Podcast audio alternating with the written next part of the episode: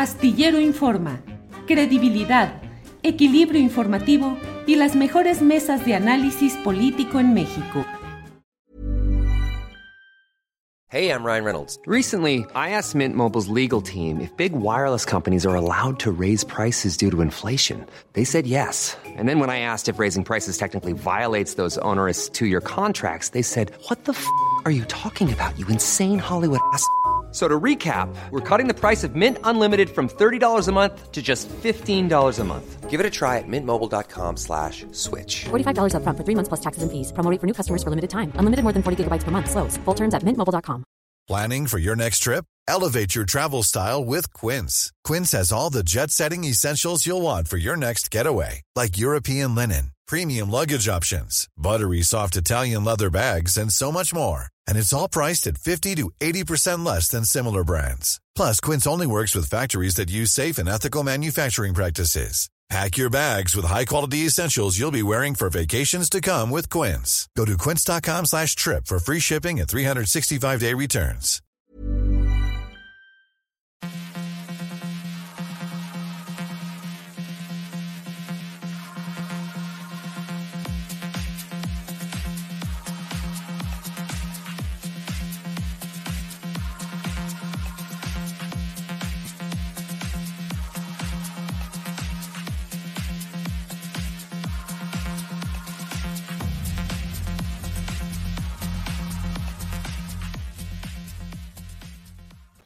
La una de la tarde, la una de la tarde en punto y ya estamos aquí en este jueves 19 de mayo de 2022. Muchas gracias por acompañarnos en nuestro programa de este día que tiene como siempre la, información más relevante del día, mm, entrevistas, eh, asuntos relevantes, análisis y desde luego hoy tendremos la mesa de seguridad.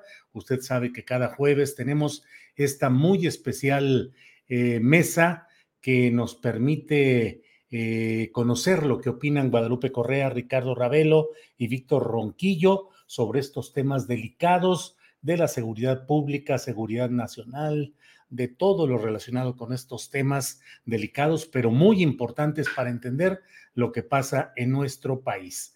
Hoy es un día en el cual además vamos a informarle un poquito más adelante de lo que está sucediendo en la alcaldía Cuauhtémoc, ya sabe usted, con este eh, con esta alcaldesa tan eh, estridente, tan ruidosa en términos mediáticos, Sandra Cuevas, que ahora ha tenido la ocurrencia de retirar los rótulos, las pinturas, los, eh, emblemas y logotipos que han puesto muchos comerciantes en sus puestos, en sus puestos de trabajo, puestos callejeros, para cambiarlos por el emblema de esta alcaldía lo cual, aunque no parezca, pero créame que significa un golpe a una forma de arte, del arte urbano, de la manera como muchos habitantes de esa demarcación eh, decoran con gusto, con alegría, con buen sentido artístico incluso, pues muchos de sus negocios. Vamos a platicar de ello más adelante y vamos a tener también una entrevista con el doctor Ernesto Lamoglia, médico, psiquiatra y criminólogo. Él nos va a ayudar a tener un perfil del comportamiento, de los resortes que mueven al presidente Andrés Manuel López Obrador, es decir, hoy como presidente, como personaje político en lo general.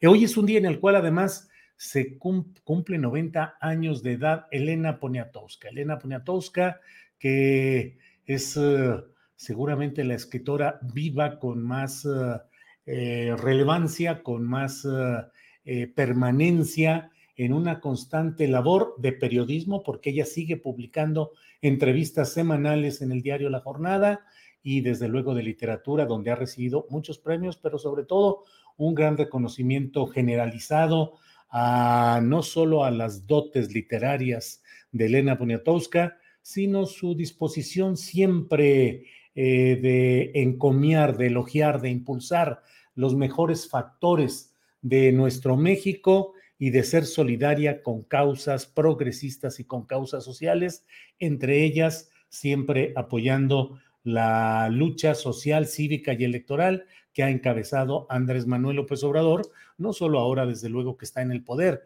sino justamente en los momentos de lucha y en algunos en los cuales debido a fraudes electorales le fue impedido el paso a Andrés Manuel López Obrador a la presidencia de la República. Hoy es un día en el cual también se ha producido una, bueno, antes de ir con el tema de eh, Alejandro Gertz y lo que ha sucedido con un juez de control, un juez federal, que le ha tumbado el caso que había organizado respecto a eh, abogados relacionados con Julio Scherer, el exconsejero jurídico de la presidencia. Antes de eso, déjeme comentarle que hoy el propio presidente de la República dijo que, que no pasa, que no va a haber lo de la verificación em, para vehículos automotores que había anunciado la Secretaría de Economía a nombre, eh, bajo la titularidad de Tatiana Cloutier. Eh, dijo que no va eso, que no va a caminar. Eh, y bueno, eso se produjo luego de que el propio presidente había señalado que no va a permitir que se bolsee a la gente, es decir, que estaba en contra de esta medida que implicaba una revisión físico-mecánica de vehículos automotores eh, de cuatro años, eh, cuando menos de cuatro años de haber sido comprados y eh, que no pesaran, que no tuvieran un peso mayor a las 3.5 toneladas. Entonces, pues era otra verificación generalizada. La mayoría de los usuarios de este tipo de vehículos y el presidente dijo no. La propia secretaria de Economía, Tatiana Cloutier, dijo ayer en una conferencia relacionada con asuntos técnicos de su secretaría, dijo, nos jalaron las orejas.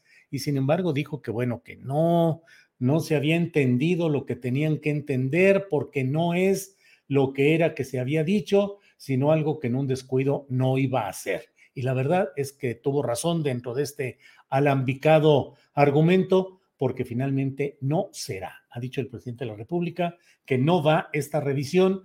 La propia secretaria de Economía, Cloutier, y algunos de sus asesores, Jesús Cantú, que trabaja con ella, dijeron que bueno, que no era dinero para el gobierno federal, que eso era dinero que se habría que pagar eh, pues a los prestadores de los servicios, pero de cualquier manera, pues los ciudadanos, los eh, tenedores, los propietarios de vehículos automotores en este rango que le he dicho, que son la gran mayoría, pues iban a tener que pagar una, eh, una verificación, una revisión físico-mecánica.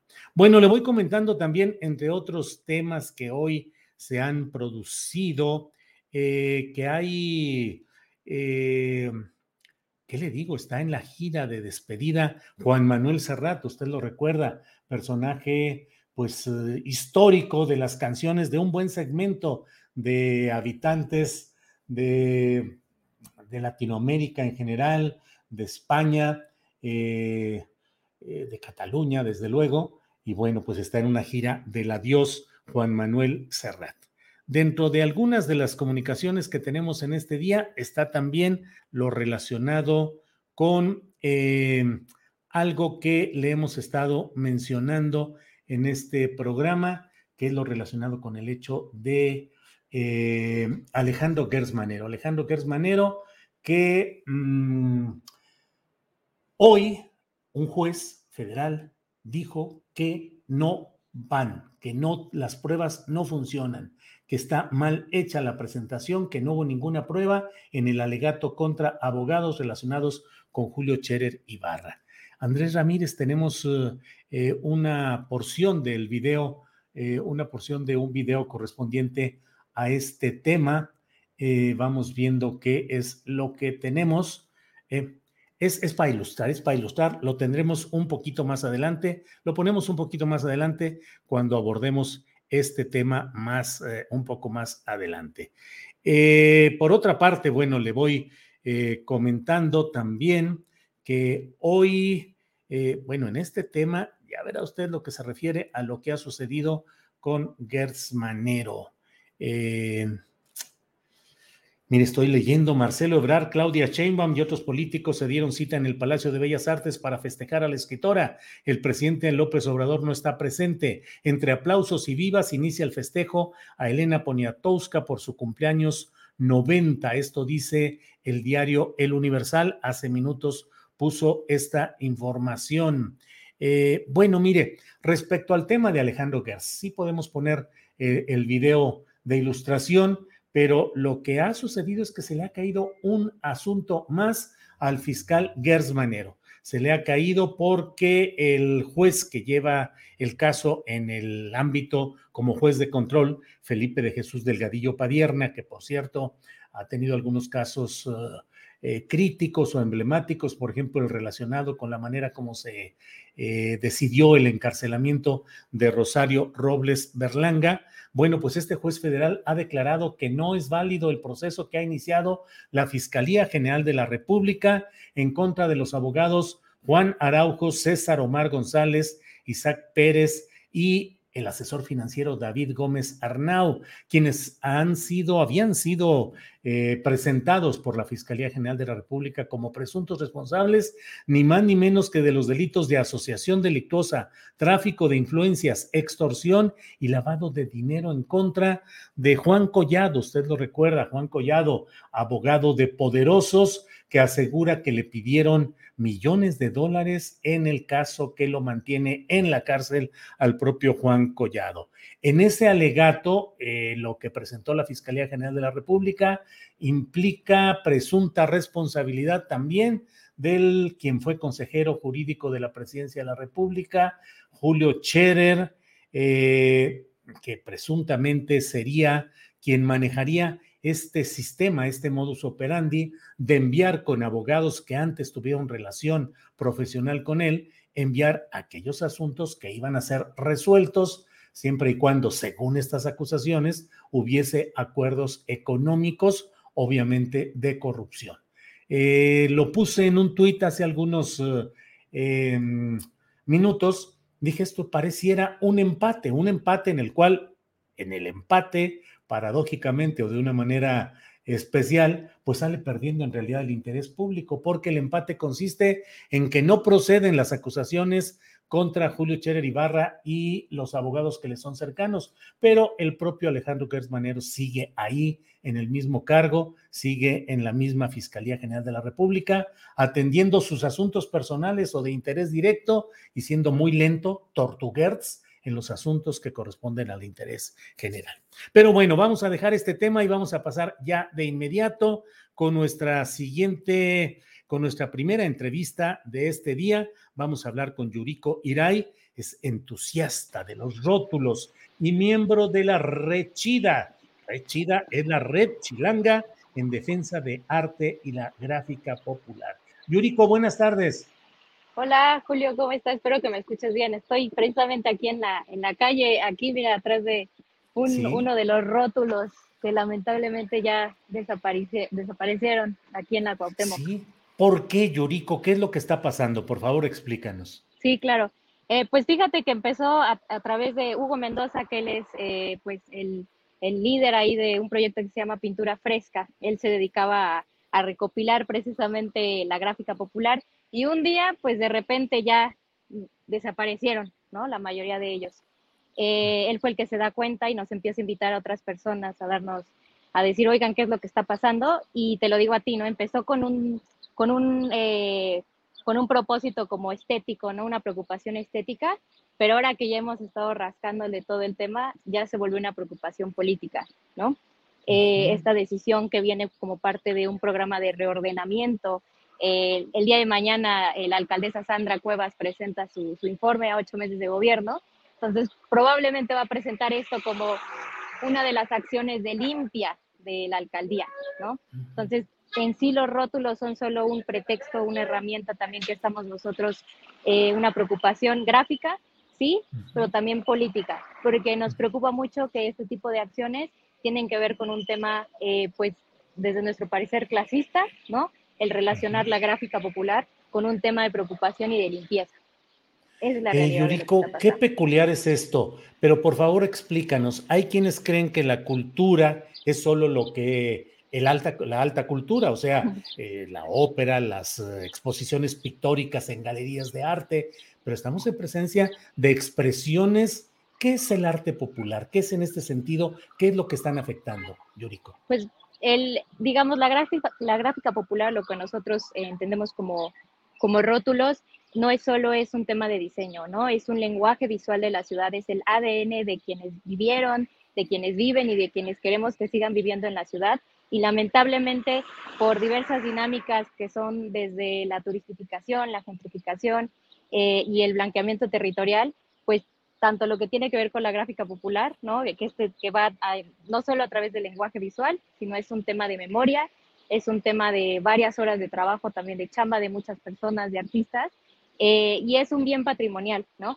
Pero eh, desaparecerlos, pues no solo es una pérdida a este nivel, ¿no? Es una pérdida también a nivel territorial, es como un despojo visual que, que se está realizando a nivel gobierno, impulsado no solo por estas otras problemáticas que, que menciono, sino también por, eh, pues, no sé, incluso cierta postura o cierto tipo de gobernanza que, que mantienen aquí en la alcaldía para permitir este tipo de acciones como aversión hacia, la, hacia todo lo popular, que va más allá de la gráfica.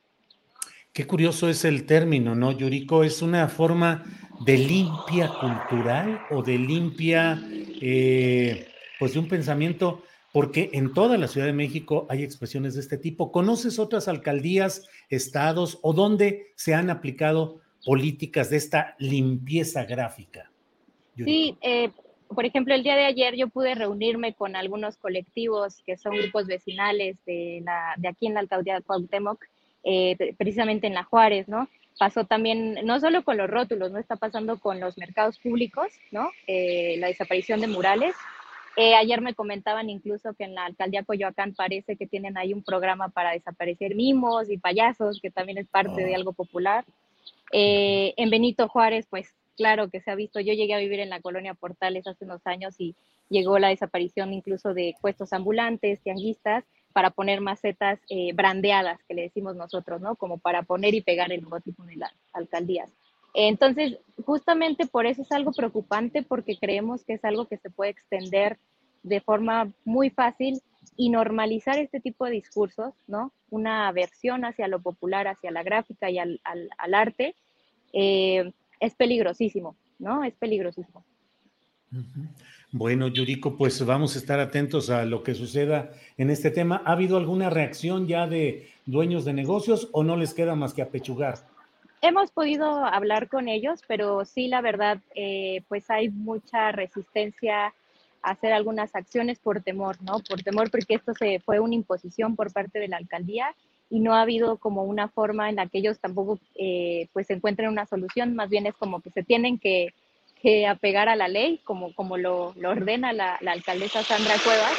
Eh, ella incluso nos ha respondido a través de tweets a nosotros de una forma bastante tajante, diciendo que le brindamos publicidad gratis, diciendo que solo se le cobraron 15 pesos, pero ya hay algunos testimonios que estamos juntando que esperamos encontrar una forma de difundirlos de una forma asertiva, sin obviamente afectar a los comerciantes pero donde no es la realidad, ¿no? La realidad es otra, es una imposición y eh, pues no sé, también mañana vamos a esperar a, el informe que, que dé de cuál es su justificación con esta pérdida, eh, no solo gráfica, ¿no? Eh, esta pérdida popular. Visualmente suena muy defectuoso el poner esa, ese, ese, ese emblema que es pues blanco, solo una tinta, solo un color, con algo absolutamente que es el escudo. Es un mensaje muy extraño. En términos de mensaje, de, lo que implica, lo que envía a la percepción social, ¿qué significa eso? Pues implica desde que Sandra Cuevas fue ganó esta alcaldía, pues se le llamó la derrocadora, ¿no? Entonces su forma de gobernanza y de demostrar poder es brandeando, haciendo muy estilo disneyficación, ¿no? Este estilo convertir esta ciudad en una ciudad plana, en una ciudad uniformada, es casi casi como apropiarse del tema popular y más bien llevarlo al tema de la limpieza, ¿no? Y yo te lo comento a ti, te digo, es algo que a mí personalmente y a, la, a la rechida nos preocupa bastante normalizar este tipo de discursos, porque no sabemos hasta dónde los, los quiere seguir llevando. Y esto se extiende no solo a los, a los rótulos de los locales, ¿no? se extiende también, por ejemplo, a boleros, a gente, otro tipo de comerciantes, exigiéndoles que pongan eh, paraguas o sombrillas brandeadas con el logo, ¿no? Esperemos que no pase a, otras zonas como camiones de basura, este, ahora como los murales de los mercados, etcétera, ¿no? Pero, ¿qué, ¿qué significa esto? pues significa que, que, ella quiere normalizar este tipo de discursos y llevarlo, quizá hasta para posicionarse como la, la verdadera oposición, ¿no? Que estamos ahorita viviendo en el país. Pues Yuriko Irai, miembro de Rechida, muchas gracias por esta oportunidad de, de, tener esta información. Rechida, para quienes no escucharon en la parte en la cual lo explicamos, es la Red Chilanga en Defensa de Arte y la Gráfica Popular. Yuriko Irai, a reserva de lo que desees agregar, gracias por esta información y el contexto. No, muchas gracias Julio por el espacio y de verdad síganos si estamos haciendo ahí una red bastante importante. Invitamos a gente, expertos, a la gente del, día a día transeúntes a que se unan eh, contra estas acciones, contra el blanqueamiento territorial. Muchas gracias, Julio. Al contrario, gracias, Yuriko. Hasta luego. Gracias. Hasta luego. Bien, pues ahí está este blanqueamiento gráfico. Imagínense nada más quitar lo que pues a usted se le ocurrió que podría ponerle a su puesto de jugos, de Mm, eh, pasteles, de frutas, de lo que sea, de tacos, y de pronto nada, blanco todo y con el emblema de la alcaldía Cuauhtémoc. Bueno, Adriana Buentello, Adriana Buentello, buenas tardes. ¿Cómo estás, Adriana? ¿Cómo estás, Julio? Pues ya reparé, mira, ya reparé mi, que había mordido a Alvin mi, pero tengo también prendido el, ventilador por si escuchan un ruidillo. Ya hoy, hoy nada más se van a escuchar los pajaritos, pero sí está haciendo calorcito. ¿Y el mariachi? ¿Saliste a cantar ayer siempre o no al balcón? No, no, creo que sin la regadera no se me da. Mm. Muy bien, Adriana. Adriana, ¿qué tenemos? ¿Qué hay? Pues hoy es un día también muy movidito. ¿Qué tienes por ahí de información de este día, Adriana? Julio, pues antes déjame nada más comentar, porque me pareció bien importante la entrevista que tuviste con Yuriko y lo que ha, estado pasando en las redes sociales.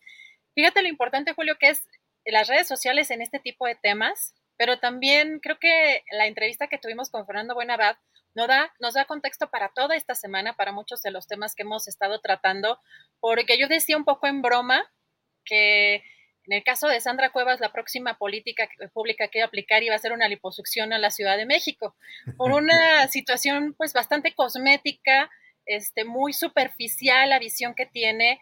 Creo que no, hemos visto este, la, el afán que tiene esta alcaldesa, Julio, de, de, pasearse, de, pero de, en tipo pasarela, ¿no? Como, como si estuviera concursando en un eh, pues no sé, en un Miss algo, este, no sé, en un concurso de belleza. Y pues decíamos, bueno, si es su, si es su tiempo libre, pues a, lo, mejor hará lo que quiera, pero estamos, eh, os está evidenciando, Julio, que es una eh, manera de gobernar muy superficial, pero también, fíjate, importante lo que mencionó Fernando Buenabad respecto a cómo están de alguna manera disfrazando este nazifascismo, estas políticas de limpieza étnico, en este caso de los paisajes, eh, me parece importante lo que sucedió además en las elecciones en la Ciudad de México el año pasado, precisamente porque Morena aquí perdió en la Ciudad de México pues un gran territorio y hacia dónde está girando este, políticamente la, la brújula, Julio. Fíjate, nos dijo Yuriko que tienen información de que, por ejemplo, en la delegación Coyoacán, que también fue ganada por la corriente contraria a la llamada 4T, eh, están pensando en quitar lo de los mimos y los payasos. Hombre, en el Jardín Hidalgo, allí en Coyoacán, en, en, la delegación, enfrente al edificio de la delegación, pues siempre ha sido, está lleno de mimos y se hacen unas ruedas de 200 personas y la gente con los niños felices de la vida. Siempre se va a quitar eso. ¿Por qué? De verdad es eh, un signo muy preocupante el pretender cercenar este tipo de expresiones populares y que además, Adriana, en este caso de los mimos y los payasos, pues la verdad es que es una diversión generalizada, gratuita. Si quieres cooperar, cooperas y si no, no. Claro que llegan ahí con el sombrero y te dicen y todo, pero no estás obligado y mucha gente no coopera finalmente. Pero, pues tiempos de blanqueo, imagínate qué término, Adriana, blanqueo, el blanqueo gráfico en la alcaldía Cuauhtémoc. Pues déjame ser un poco conspiranoica, Julio. Lo que vimos en Estados Unidos en el caso de Buffalo parece que refleja una parte de lo que se está moviendo de las ultraderechas a nivel mundial y cómo se están tejiendo estas estructuras. Creo que aquí por eso hemos dado cuenta y por eso has entrevistado personajes que son relevantes en esa pues en ese sector de la ultraderecha, que quizá no se aceptan de la ultraderecha, pero saben que son de la derecha, pero cómo están tejiendo estas redes, hacia qué discursos, pero además esta ultraderecha, Julio, cómo la están suavizando, ¿no? De alguna manera, cómo estas puntitas, digamos, de, del nazifascismo las están haciendo pasar como demandas populares, que es un poco de lo que nos decía Fernando Buenavad, y que cómo podemos como sociedad caer justamente para votar este, en las elecciones en gobiernos como este, como el de Sandra Cuevas, que creo que eh, por ahí también ya estaban hablando de aquí, aplíquenos aquí la revocación del mandato y creo que sí habría un giro en esa revocación, Julio. Pues un poco nada más para mencionar este tema que creo que tiene un contexto mucho más profundo, precisamente político y sociocultural. Sí, así es, Adriana. Pero bueno, pues como ese hay montones de información hoy que seguramente iremos desgranando a lo largo del programa. Eh, ¿Qué otro tema relevante has visto en estas horas, Adriana? En la conferencia mañanera, eh, Julio, un tema importante, el subsecretario de Seguridad Pública, Ricardo Mejía Verdeja, informó que se prevé realizar un tercer dictamen para esclarecer la causa de la muerte de eh, Devani Escobar, de 18 años. Y vamos a escuchar qué fue lo que dijo hoy el subsecretario. En consecuencia, lo que se busca es poder emitir una opinión técnica para poder unificar criterios de cuál fue la, causa de la muerte de, de Devani y también comentar que ayer en la reunión que se tuvo de seguimiento hubo la anuencia también para buscar una tercer opinión, eh, un tercer dictamen para poder robustecer el análisis y poder esclarecer total y absolutamente cuál fue la causa de la muerte de Devani y a partir de ahí será muy importante para la investigación criminal. Híjole, ¿cuánto tiempo ha pasado, Adriana? Y no poder tener todavía, digo, no es culpa del gobierno federal, no es que esté culpando a Ricardo Mejía o el gobierno federal, al contrario, las cosas están muy, muy ubicadas en el plano de la Fiscalía Estatal, del gobierno estatal en dado caso, pero todo el tiempo que ha pasado y vamos a un tercer peritaje gracias a que la propia familia de Devani eh, se empeñó en hacer un segundo peritaje que, que, arrojó resultados distintos a lo del primero. Pero ahí sigue entrampado el asunto, Adriana. Julio, lamentablemente un tema que ha sido muy manoseado, muy manoseado tanto por las fiscalías eh, en este caso la Fiscalía de Nuevo León, por los medios de comunicación, las prácticas poco éticas que incluso podían rayar en lo criminal, cómo a estas alturas, como sociedad, podríamos eh, tener la garantía de que en este caso se va a hacer justicia. Yo creo que es un tema muy difícil, a pesar de que ya esté eh, quizá con buenas intenciones la propia federación tomando pues también participación en este caso, pero sí fue un, un tema que lastimó mucho a la sociedad y que difícilmente se va a hacer justicia realmente con un pues un grado de, aceptación por parte de la sociedad o que quede satisfecha la sociedad con, pues, con un tema que ha sido, como decía, pues muy manoseado, eh, Julio. Y pues es, vamos a seguir dando cobertura también a esta, pues a este lamentable tema. Y pues nada más comentar, ya tenemos por acá al querido doctor Ernesto Lamoglia, Regresamos en un ratito más eh, con más información y eh, recordarles que también a las 2 de la tarde tenemos la mesa de seguridad. Muy bien, Adriana, pues muchas gracias y regresamos en un rato más. Bien, son, es la una de la tarde, la una de la tarde con 27 minutos, una 27, y estamos ya eh, a punto de entrar con el doctor Ernesto Lamoglia en un segundito más, en cuanto me digan que ya esté listo, entramos con él, médico psiquiatra y criminólogo, y vamos a hablar sobre la personalidad precisamente de Andrés Manuel López Obrador. Doctor Lamoglia, buenas tardes. Buenas tardes. Buenas, gracias Ernesto. Pues eh, tal como quedamos la semana pasada, dijimos que íbamos a, a dedicar eh, otra oportunidad, otra oportunidad para nosotros de tener eh, el punto de vista y la, el análisis y en este caso, vaya que vamos sobre un tema sumamente polémico que es la personalidad de Andrés Manuel López Obrador, como opositor, como gobernante, como presidente de la República. Ernesto, saludos, buenas tardes y adelante, por favor. Bien, eh, vamos a hacer un complemento de eh, alguna entrevista que ya tuvimos anteriormente, sí. donde yo señalaba lo que me parecen a mí dos aspectos que había que destacar en el momento que hicimos la entrevista sobre algunos aspectos de personalidad de Andrés Manuel, que son mucho, muy sencillos y fáciles de entender para cualquier persona que no necesariamente tenga que tener una profesión relacionada con las ciencias del comportamiento. Yo había afirmado dos situaciones que incluso me costaron este, no solamente una polémica con muchos personajes y personajillos de las redes sociales, sino incluso con mi familia y con mis pacientes. Y bueno, fue ahí un lío porque consideraron que yo estaba quizá fuera de tono al mencionar estos dos aspectos de la conducta o el carácter o la situación de Andrés Manuel visto desde fuera, no como una situación que él tenga o entienda o haga suya o lo considere y sobre todo de manera consciente. Y me permití pedirle a, a, mi esposa que me ayudara, porque yo soy muy malo con la computadora, para que sacáramos algunos datos, por ejemplo, de las dos cosas que yo dije. Yo dije que él tenía una conducta que se podía llamar mesianismo.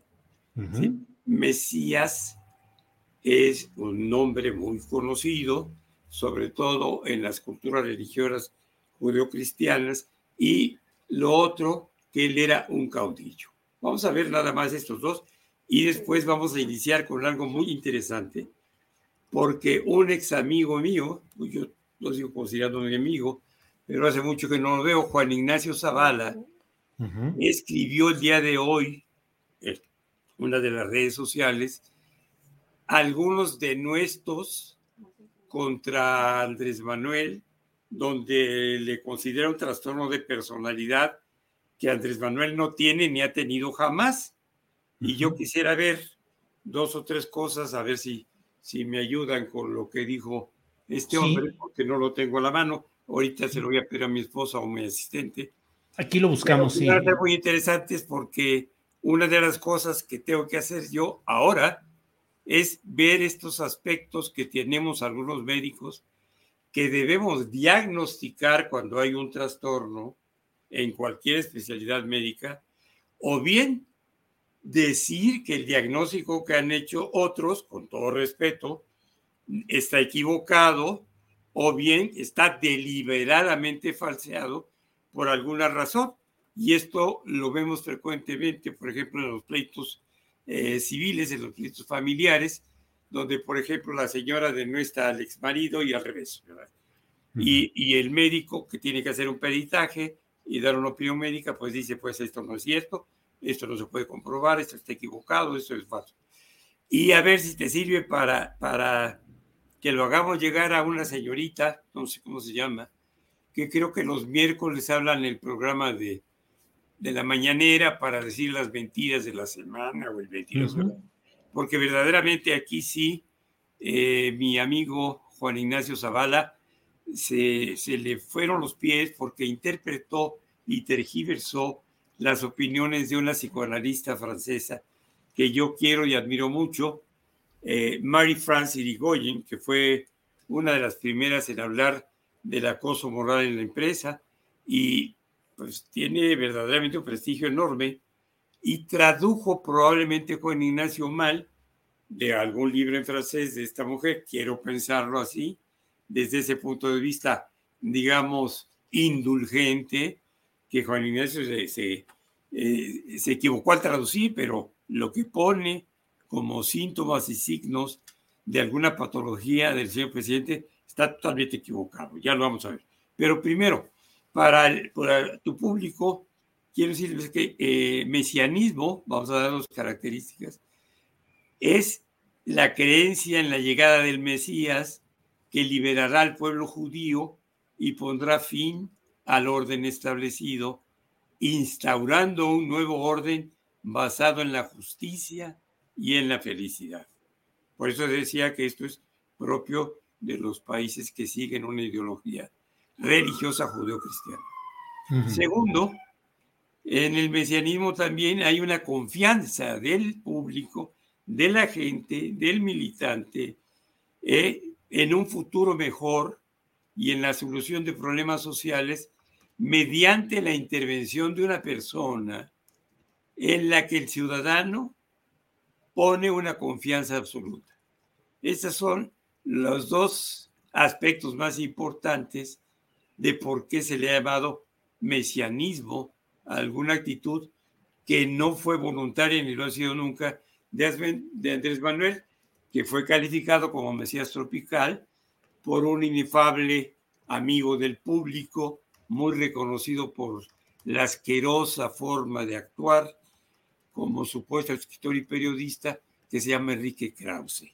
Entonces, este sujeto, eh, verdaderamente este, abominable por todo lo que, y lo que les puedo platicar de él, cuando me trató de comprar hace algunos años para que yo escribiera sobre Cuauhtémoc Cárdenas cuando Cuauhtémoc fue candidato a la presidencia y me hizo llegar un legajo enorme de investigaciones y espionaje que le hicieron a Cuauhtémoc Cárdenas para que yo escribiera en contra de él y describiera una personalidad que obviamente en ese momento cuando menos Cuauhtémoc Cárdenas no tenía. El día de hoy no puedo afirmar nada acerca de él porque algo ha pasado en sus células funcionales y es otra persona. Pero bueno.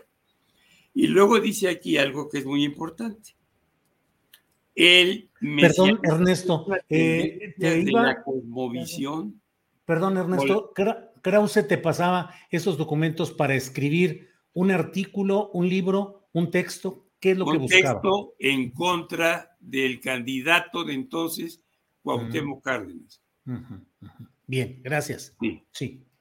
Desde luego con una remuneración económica y te puedes imaginar, como se lo imagina la gente que me conoce, que lo mandamos directo a Pilford. Ah, Pilford es una pequeña población que queda un poquito más allá de la chingada. Ah, un poquito más allá, adelantito. Muy bien.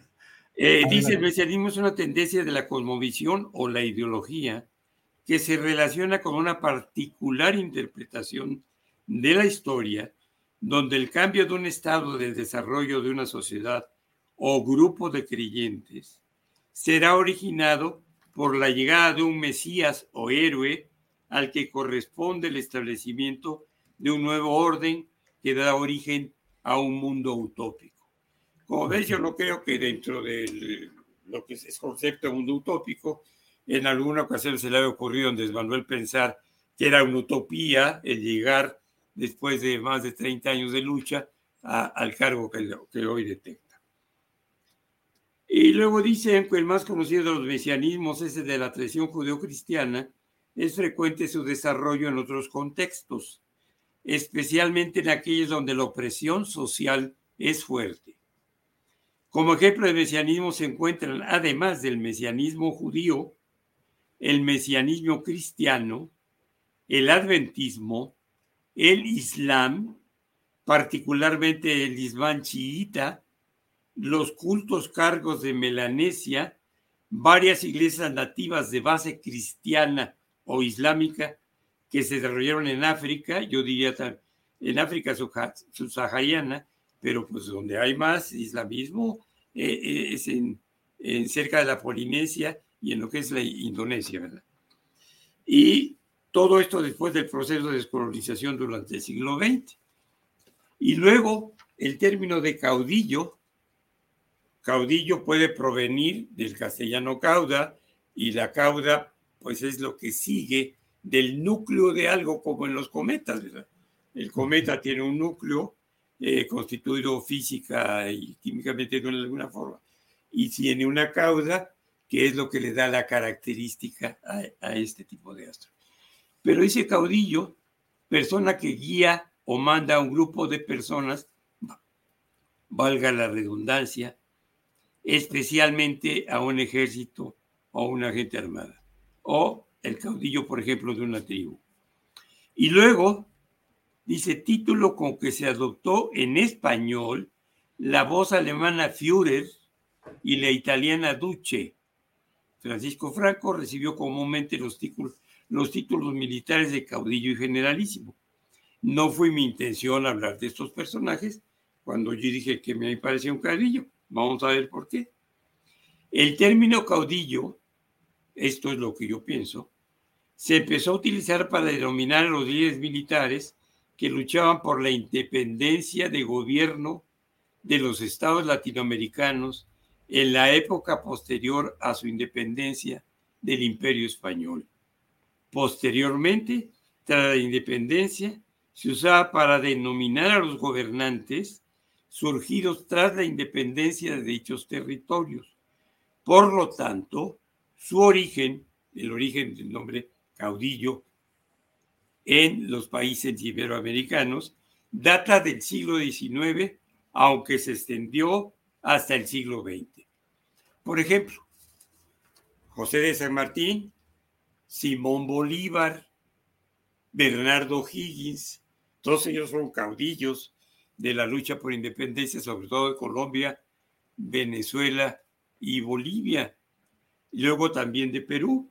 Entonces, se suma después la, la independencia de Argentina y van casi correspondiendo a la independencia que se hizo en México en el 1810, donde hubo algunos caudillos, pero de los que vamos a recordar que fueron nombrados así, es uno que seguramente tú admiras y yo también, que fue el generalísimo José María Morelos y Pavón, independientemente de su vida personal, de las cuatro mujeres que tuvo, de padre de un traidor a la patria como Juan Nepomuceno Almonte, pero pues era un caudillo. Y Vicente Guerrero también fue un caudillo. Entonces, todos estos caudillos, incluyendo a, mi desafortunada, eh, a mi desafortunado paisanaje con Antonio López de Santana, pues él también fue un caudillo, ¿verdad? Y caudillo podemos llamar también en un sentido posterior, ya en la reforma, a don Benito Juárez y algunos otros que al llegar la revolución de 1910, el caudillaje fue precisamente el que nomina a los protagonistas fundamentales de la independencia de México, aunque se hayan tarde o temprano matado entre sí, lo cual cuando yo era un chamaco y estudiábamos historia de México, era para hacerme bolas porque como un caudillo de la revolución había matado a otro, como es el caso del asesinato del caudillo del sur de Emiliano Zapata, por ejemplo. Claro. Esto es, toda esa, toda esa revolución estuvo llena de caudillos. Cuando eh, un extraordinario autor y escritor de la revolución escribe La sombra del caudillo, pues al principio te quedas confundido si el caudillo es Álvaro Obregón y si el caudillo es Plutarco Elías Calles, ¿verdad? Pero el caudillaje era el nombre que se le daba a quien encabezaba un movimiento y tenía seguidores, es decir, tiene una cauda. Y esto pues es una, es una de las características que podemos ver en Andrés. Por ejemplo, dice en ese sentido, las características son gran carisma, es una persona que despierta pasiones entre sus seguidores, tiene el respaldo del pueblo que es quien lo legitima. Eso es muy importante. Por eso el nombre de caudillo le queda como anillo al dedo a Andrés Manuel. Le repito, es una persona que despierta pasiones entre sus seguidores y tiene el respaldo del pueblo, quien es que lo, legitima. Y luego, en la política populista, debido a la naturaleza de estos regímenes y a la falta de tecnócratas en el gobierno, la dirección política está caracterizada por el populismo, ganándose así más aún el apoyo del pueblo. Y el término populista ha sido denostado por los conservadores, pero en realidad el populista es el que apoya las decisiones o las necesidades ingentes del popolo, del pueblo. Claro, claro. El popolo es en italiano. Entonces, era lo que habíamos dicho en la entrevista anterior acerca de la personalidad de Andrés Manuel López Obrador.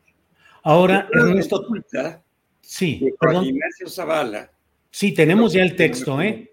Sí. Ya lo tenemos ahí, lo vamos a poner incluso eh, ahí. Y entre otras cosas, bueno, habla de cómo, según el punto de vista de Juan Ignacio Zavala, eh, hay comportamientos eh, en los que se ven arranques y delirios, que hay quienes opinan que hay un claro sesgo del autoritario, un dictador en potencia, y también hay quien ve en esto los arranques y delirios de un narciso desequilibrado, enfermo de poder. Y cita eh, el texto que ya nos habías mencionado, eh, dice en su libro Los Narcisos de Editorial Paidós, Marie-France Irigoyen, reconocida psiquiatra francesa, dice una serie de cosas que allí están en el texto que tú has leído y te pido que nos digas qué opinas porque él habla de un trastorno antisocial de la personalidad definido por tres de siete manifestaciones que él enumera, Ernesto. Fíjate, fíjate lo que dice porque está precisamente usando la ambivalencia y tergiversando eh, el texto del libro de diagnóstico que llamamos nosotros DSM5, que es el, el último libro de los, obviamente, seis libros que existen sobre esto, porque hay un, un DSM4-TR que es tratado revisado, aparte del, del DSM4, que son los libros de diagnóstico y estadística de los trastornos mentales. Pero, por ejemplo, dice, alguien que fue elegido para gobernar a todos decide hacerlo únicamente para unos cuantos, ¿Por qué halaga a unos y golpea a otros? Hay quien dice que esta es la estrategia, ya se apagó. A ver, del populismo en cualquier país que esté, etcétera. Dice también hay quien ve eh, en esto, hay quien ve, debería decir quienes le ven, hay quien ve en esto eh, un claro sesgo de autoritarismo o de autoritario, un dictador en potencia, es decir, todavía no lo es, es como si dijera que yo soy un muerto en potencia, pues si alguna vez me tengo que morir. O que alguien que está teniendo una conducta de alguna preferencia diferente, pues puede ser denominado es un homosexual en potencia, en fin, pero no lo es aún, dice. Y también hay quien ve en esto los arranques y delirios de un narciso desequilibrado enfermo de poder. En cualquiera de estos casos encaja a la perfección nuestro presidente López Obrador o quizá una peligrosa mezcla de los tres. Y esto es lo que les voy a leer que dice el DSM5 para que veamos si ustedes como público, a ver si ahí se ve. Sí, sí, sí, sí. ahí se ve de American Psychiatric Association. Sí, así es. Y vamos a ver lo que dice Juan Ignacio que tiene mi admirado amigo y respetable presidente de la República, eh, pues Andrés Manuel López Obrador, porque para mí sigue siendo y será una persona respetable. Bueno, esto es lo que dice, fíjese, trastorno de la personalidad antisocial. A ver si alcanza a leerse esto ahí. Sí. Sí, sí, se ve ahí. ¿Y qué es lo que dice Juan Ignacio que tiene Andrés Manuel? Fíjese. Inciso A, un patrón dominante de inatención y vulneración de los derechos de los demás, que se produce desde los 15 años de edad y que se manifiesta por tres o más de los siguientes hechos. Número uno, incumplimiento de las normas sociales respecto a los comportamientos legales, que se manifiesta por actuaciones repetidas, repetidas, perdón, que son motivo de detención. Estos son comportamientos antisociales, comportamientos que podemos llamar delictivos y que se presentan en varias ocasiones. Número dos, engaño que se manifiesta por mentiras repetidas, utilización de alias o estafa para provecho y placer personal. Número tres, impulsividad o fracaso para planear con antelación. Número cuatro, irritabilidad y agresividad que se manifiesta por peleas o agresiones físicas repetidas. Número cinco, desatención imprudente de la seguridad propia o de los demás. Número seis, irresponsabilidad constante que se manifiesta por la incapacidad repetida de mantener un comportamiento laboral coherente o cumplir con las obligaciones económicas. Es decir, cometer fraudes o no pagar impuestos o robar, etc. Siete, ausencia de remordimiento, nosotros llamamos sentimientos de culpa, que se manifiesta con indiferencia o racionalización del hecho de haber herido, maltratado o robado a alguien. Y después el inciso B es el individuo tiene como mínimo 18 años. Inciso C, existen evidencias de la presencia de un trastorno de conducta que se inició antes de los 15 años. Inciso D, el comportamiento antisocial no se produce exclusivamente en el curso de la esquizofrenia o de un trastorno bipolar. Esto es lo que dice Juan Ignacio que tiene Andrés Manuel. Sí, eh, al final del artículo pregunta, ¿casualidad? No lo creo. Escoja usted tres o más que se asocien al presidente para ir entendiendo algo más que la popularidad del hombre que habita en Palacio Nacional. Por eso, bueno, vamos a ver de lo que leímos y a quien guste yo se lo puedo enviar o pueden conseguir el, el DSM5 para que vea que esto es lo que dice precisamente en la página 363. Es muy fácil de recordar, 363. Y ahí van a ver lo que es ese trastorno. Entonces, a, a, mí sí me asombra, porque yo conocí a Juan Ignacio siendo él el director de comunicación social de Toño cuando era procurador de la República, eh, siendo panista de Toño Lozano Gracia, y, pues, tuvimos mucho contacto porque eh, yo estuve en plan de criminólogo tratando de ver algunos asuntos relacionados con los dos asesinatos más importantes o tres de la época, y cuando en función de uno de los asesinatos se contrató o se habló con alguna vidente. Eh, a mí me preguntó Toño si era real que esto pudiera ser eficiente en una investigación jurídica. Y yo le dije que en algunos países del mundo, sobre todo en Europa, el, contratar videntes en casos de desapariciones sí era eh, relativamente frecuente y que lo único que yo no sabía es si esto estaba legalmente autorizado por pues, los códigos penales eh, eh, de, estas, de estos países que yo desconocía. Pero yo creo que es un hombre inteligente. Lo que sucede es que verdaderamente aquí tenemos que examinar esto. José Ignacio Zavala es, el es hermano de Margarita Zavala, es el hermano menor. Necesariamente es un hombre que podía haber dicho esto, y aquí sí encontrar varios aspectos de su querido cuñado, Felipe de Jesús, del Sagrado Nombre de Dios o lo que sea. Del Sagrado Corazón.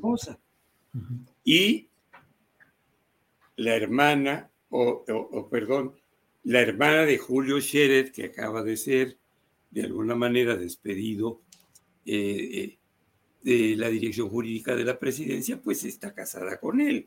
Entonces, María Scherer es la esposa de este muchacho y obviamente tenemos que pensar que dentro de su ideología y dentro de sus pensamientos, él tiene una posibilidad incluso familiar de tener el sentido del deber de denostar a Andrés Manuel López Obrador. Esto, sin embargo, no es lo importante.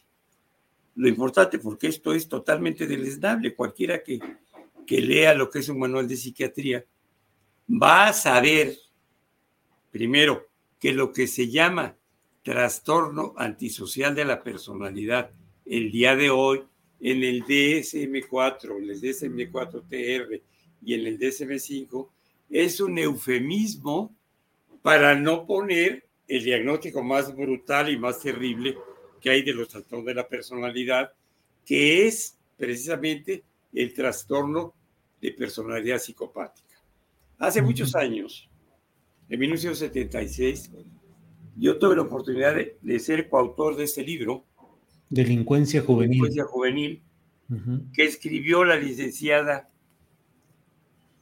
Marcela Ibáñez Cabrera, aún en el proceso de divorcio del que fue su marido, el licenciado Mario Moya Palencia.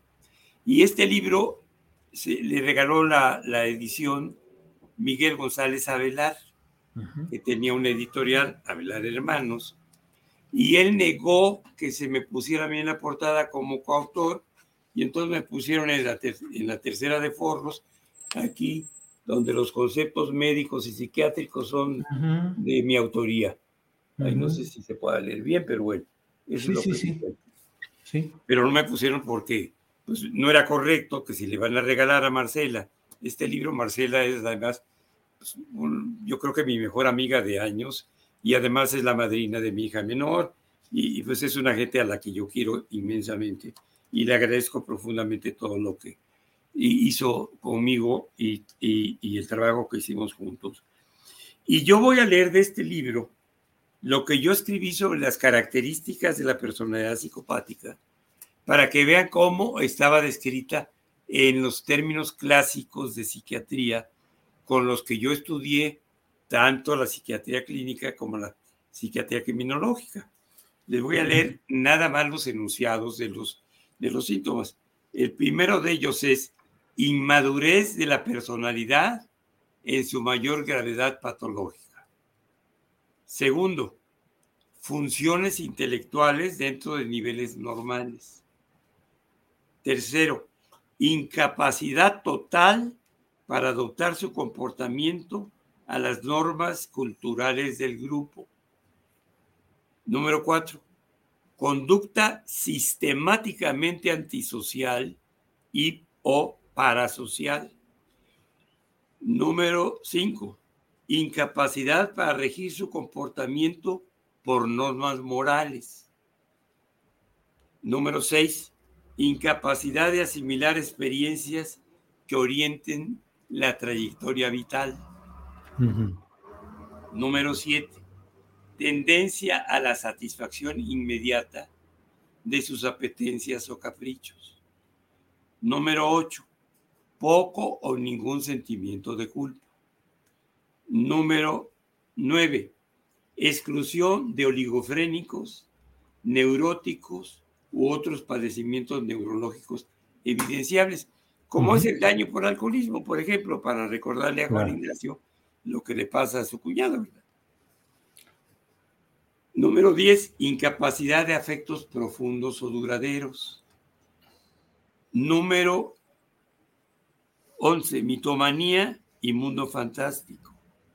Y por último, el duodécimo síntoma es irreductibilidad del cuadro a toda terapéutica. Entonces, evidentemente, cualquiera que tenga acceso a un texto de psiquiatría clásica, pues va a percatarse que por ningún motivo el señor presidente tiene características de este tipo. Sobre todo en lo que habla de la conducta moral, de los principios éticos. Por el contrario, a mí me da la impresión como persona y como ciudadano que algo que también se le pudiera criticar a Andrés Manuel es su rigidez en lo moral y en lo ético. Y que precisamente eso lo hace un hombre cuyas definiciones, decisiones, preferencias, pensamientos, ideología son muy difíciles de contradecir porque él tiene algo que se podía calificar coloquialmente como terquedad. Es un hombre muy terco. Difícilmente, difícilmente uno lo puede convencer de otra cosa de la cual no esté plenamente convencido con anterioridad. Ahora, la terquedad, que se puede llamar también perseverancia, pues no es un síntoma de locura, ¿verdad? Habemos sujetos como yo que somos muy tercos en algunas cosas y verdaderamente este, obcecados en sostener algunas ideas o algunas posturas y defenderlas con pasión. Pues eso es parte de una personalidad donde lo pasional abarca todos los órdenes del comportamiento. Sí. Pero de esto a que sea un síntoma de locura, otra cosa que tiene Andrés Manuel como característica, que no es un síntoma de enfermedad, es desconfianza. ¿Por qué? Pues porque ha sido un hombre que ha sido traicionado de la gente más cercana a él y está viendo cómo todavía se vienen más traiciones y que tiene que tener un infinito cuidado para relacionarse afectiva y abierta y confiadamente a los que le rodean. Por eso la selección de su grupo, que estuvo en un principio como, eh, digamos, era, era, era universal, había un universo de pensamientos, él lo ha ido seleccionando poco a poco, ¿verdad? El grupo de Romo, ahora que tuvo un disgusto con, con esta niña de este, la, hija, la hija de Maquío, en fin, este, con, el, con el hermano de la esposa de Juan Ignacio, con, con Julio Scherer García, etcétera. Va a tener que ir eliminando y ya ni se diga con este muchacho zacatecano que ha sido verdaderamente pavorosa las traiciones que ha hecho, incluyendo la barbaridad de haber apoyado a la señora de las bolas que está ahora de este y que algún día Sandra Cuevas que está de alcaldesa de la Cuauhtémoc, ¿no? A través de Néstor, el hijo del pingüino, exgobernador traidor a Morena de Tabasco, que todo el mundo Arturo Núñez. Y hablaré de Núñez, y ya hablaremos también de eso. Pero el problema es cómo, sin el mínimo conocimiento, el mínimo conocimiento, hay centenares de, sujetos que yo no sé si existan o sean robots, que no están Andrés Manuel López Obrador diciéndole loco. En alguna ocasión, un supuesto psiquiatra que nunca me respondió al cuestionamiento, enumeró cinco diagnósticos diferentes de la supuesta locura de Andrés Manuel López Obrador. Y yo lo cuestioné y dije, siéntese conmigo frente a donde sea, vamos a hacer público un debate con los libros de texto y los libros de diagnóstico y psiquiatría para que usted me demuestre de alguna manera textual, escrita, de alguna definición aprobada por la Asociación Psiquiátrica Americana o las acciones que quiera, para que me demuestre qué síntomas de enfermedad mental tiene Andrés Manuel López Obrador.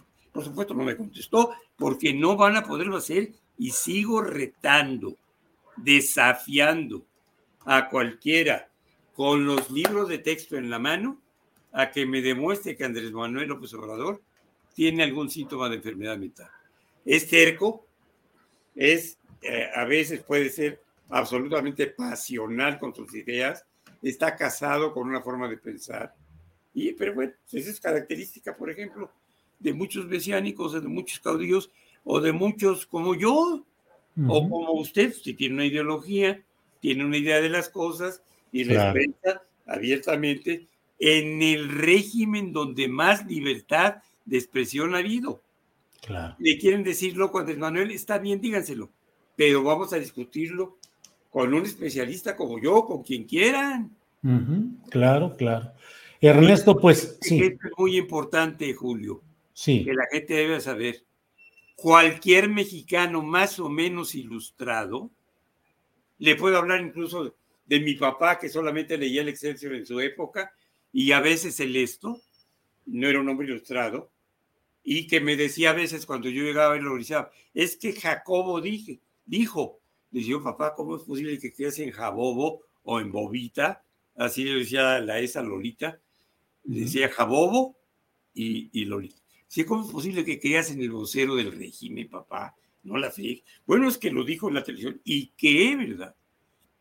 Es decir, hay gente tan bruta e ignorante como mi padre, al que quise mucho a pesar de nuestra distancia, que de veras creían en lo que decía Sabludowski, que de veras creen en lo que dicen estos imbéciles que ahora llaman chayoteros.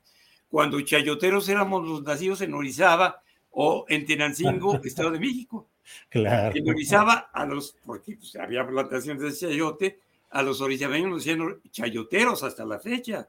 Ajá. Y en Tenancingo, Estado de México, aunque son reboceros y hacen sillas muy bonitas, también les dicen chayoteros por la misma razón. Hay plantaciones de chayote. ¿no? Bien. Entonces, pues, hay dos signos que son ineludibles en el diagnóstico de salud mental. Apréndanselos, por favor, porque son muy sencillos. Una persona con salud mental tiene dos características. Tiene alegría de vivir y está contento consigo mismo. It's that time of the year. Your vacation is coming up. You can already hear the beach waves, feel the warm breeze, relax and think about work. You really, really want it all to work out while you're away. Monday.com gives you and the team that peace of mind. When all work is on one platform and everyone's in sync, things just flow wherever you are. Tap the banner to go to Monday.com. Hey, I'm Ryan Reynolds. At Mint Mobile, we like to do the opposite of what Big Wireless does. They charge you a lot, we charge you a little. So naturally, when they announced they'd be raising their prices due to inflation, we decided to deflate our prices due to not hating you.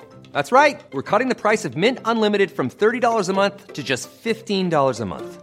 Give it a try at mintmobile.com slash switch. $45 upfront for three months plus taxes and fees. Promo rate for new customers for limited time. Unlimited more than 40 gigabytes per month. Slows. Full terms at mintmobile.com.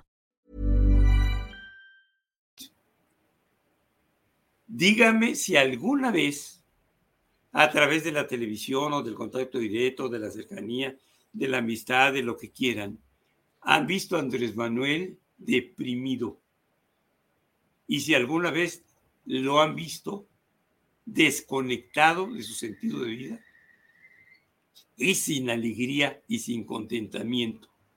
Cuando es un hombre que hasta cuando está realmente en un plan sarcástico e irónico, como lo hace todos los días en la mañanera y en otras cosas, es un hombre que siempre se está riendo, se está sonriendo. Le critica su manera de hablar, por favor, cuando uno habla con él directamente, y usted lo habrá hecho alguna vez, es, habla de una manera totalmente fluida. También cuando lee lo puede hacer muy fluido, pero en su estrategia de poner a prueba a los demás y demostrarles su idiotez, es terriblemente sarcástico con un humor negro formidable. Y entre esas cosas, tiene esa manera pausada de hablar porque la bola de imbéciles que a veces lo interroga en la mañanera, pues no hay manera de contestarles con altura. Si son verdaderamente una recua a veces. Ojalá fueran personas como usted o, o tantos periodistas verdaderamente excepcionales que hay en la actualidad y que están en las redes sociales o en algunos medios de comunicación masiva todavía, todavía no han sido expulsados o o quitados o vetados, como fue mi caso después de 29 años de trabajar en la radio y en la televisión. Pues, me vetaron y se acabó. Pero que esa gente diga que porque habla así, se está verdaderamente riendo de los pendejos. Porque él no habla así naturalmente, habla muy ruido. Sí, así y siempre se está riendo y sonriendo. Yo me acuerdo muchas veces en sesiones de trabajo con él ahí en, la casa de trabajo de San Luis Potosí, cuando estábamos un grupo de pseudointelectuales o profesionales de la UNAM, yo era el único del Politécnico, que eh, yo me sentaba junto de él, eh, o a un ladito de él, y cuando estábamos este, replicándole lo de la idea muy difícil de concebir teóricamente de la República Amorosa en la, en la otra campaña, se, se carcajeaba de las cosas que yo le decía porque decía, oiga, este, oiga, licenciado, ¿cómo vamos a hablar de la República Amorosa en un pueblo que cada uno de 220 millones de, de cabrones que hay aquí tiene una idea del amor diferente, ¿verdad? Tenemos que cambiarle eso. La idea está bien. Tenemos que convivir. Y ahí surgía lo de abrazos y no balazos. Todas estas cosas. Y otra cosa importantísima que le critican es que haya tenido una cierta tolerancia con algunos protagonistas directos e indirectos del narcotráfico. Y esto responde a una información que me tocó en lo personal regalarle, donde viene todos los cursos que dábamos para la Policía Judicial Federal en la Procuraduría, General de la República a partir del año de 1992, siendo procurador de la República Pedro Gera Paullada, la primera vez que habló con el presidente Echeverría de drogas, él confundía la marihuana con la cocaína. Claro, verdaderamente Pedro estaba totalmente ausente de cualquier conocimiento a este respecto. Y yo tenía con él eh, una, una reunión los miércoles en la noche, pues para orientarlo, asesorarlo, a nombre de Mario Moya, que era secretario de Gobernación, a él como procurador, porque eran compañeros este, priistas de ellos, eh, entre ellos, yo no era priista ni nunca lo he sido. Pero entonces, eh, en ese momento, teníamos nosotros que tratar de ayudar a que entendiera el presidente. Claro que es una... En México y en Latinoamérica está dirigido, controlado, designado por la DEA actualmente y en aquella época por la sección de antidrogas del FBI y de la CIA.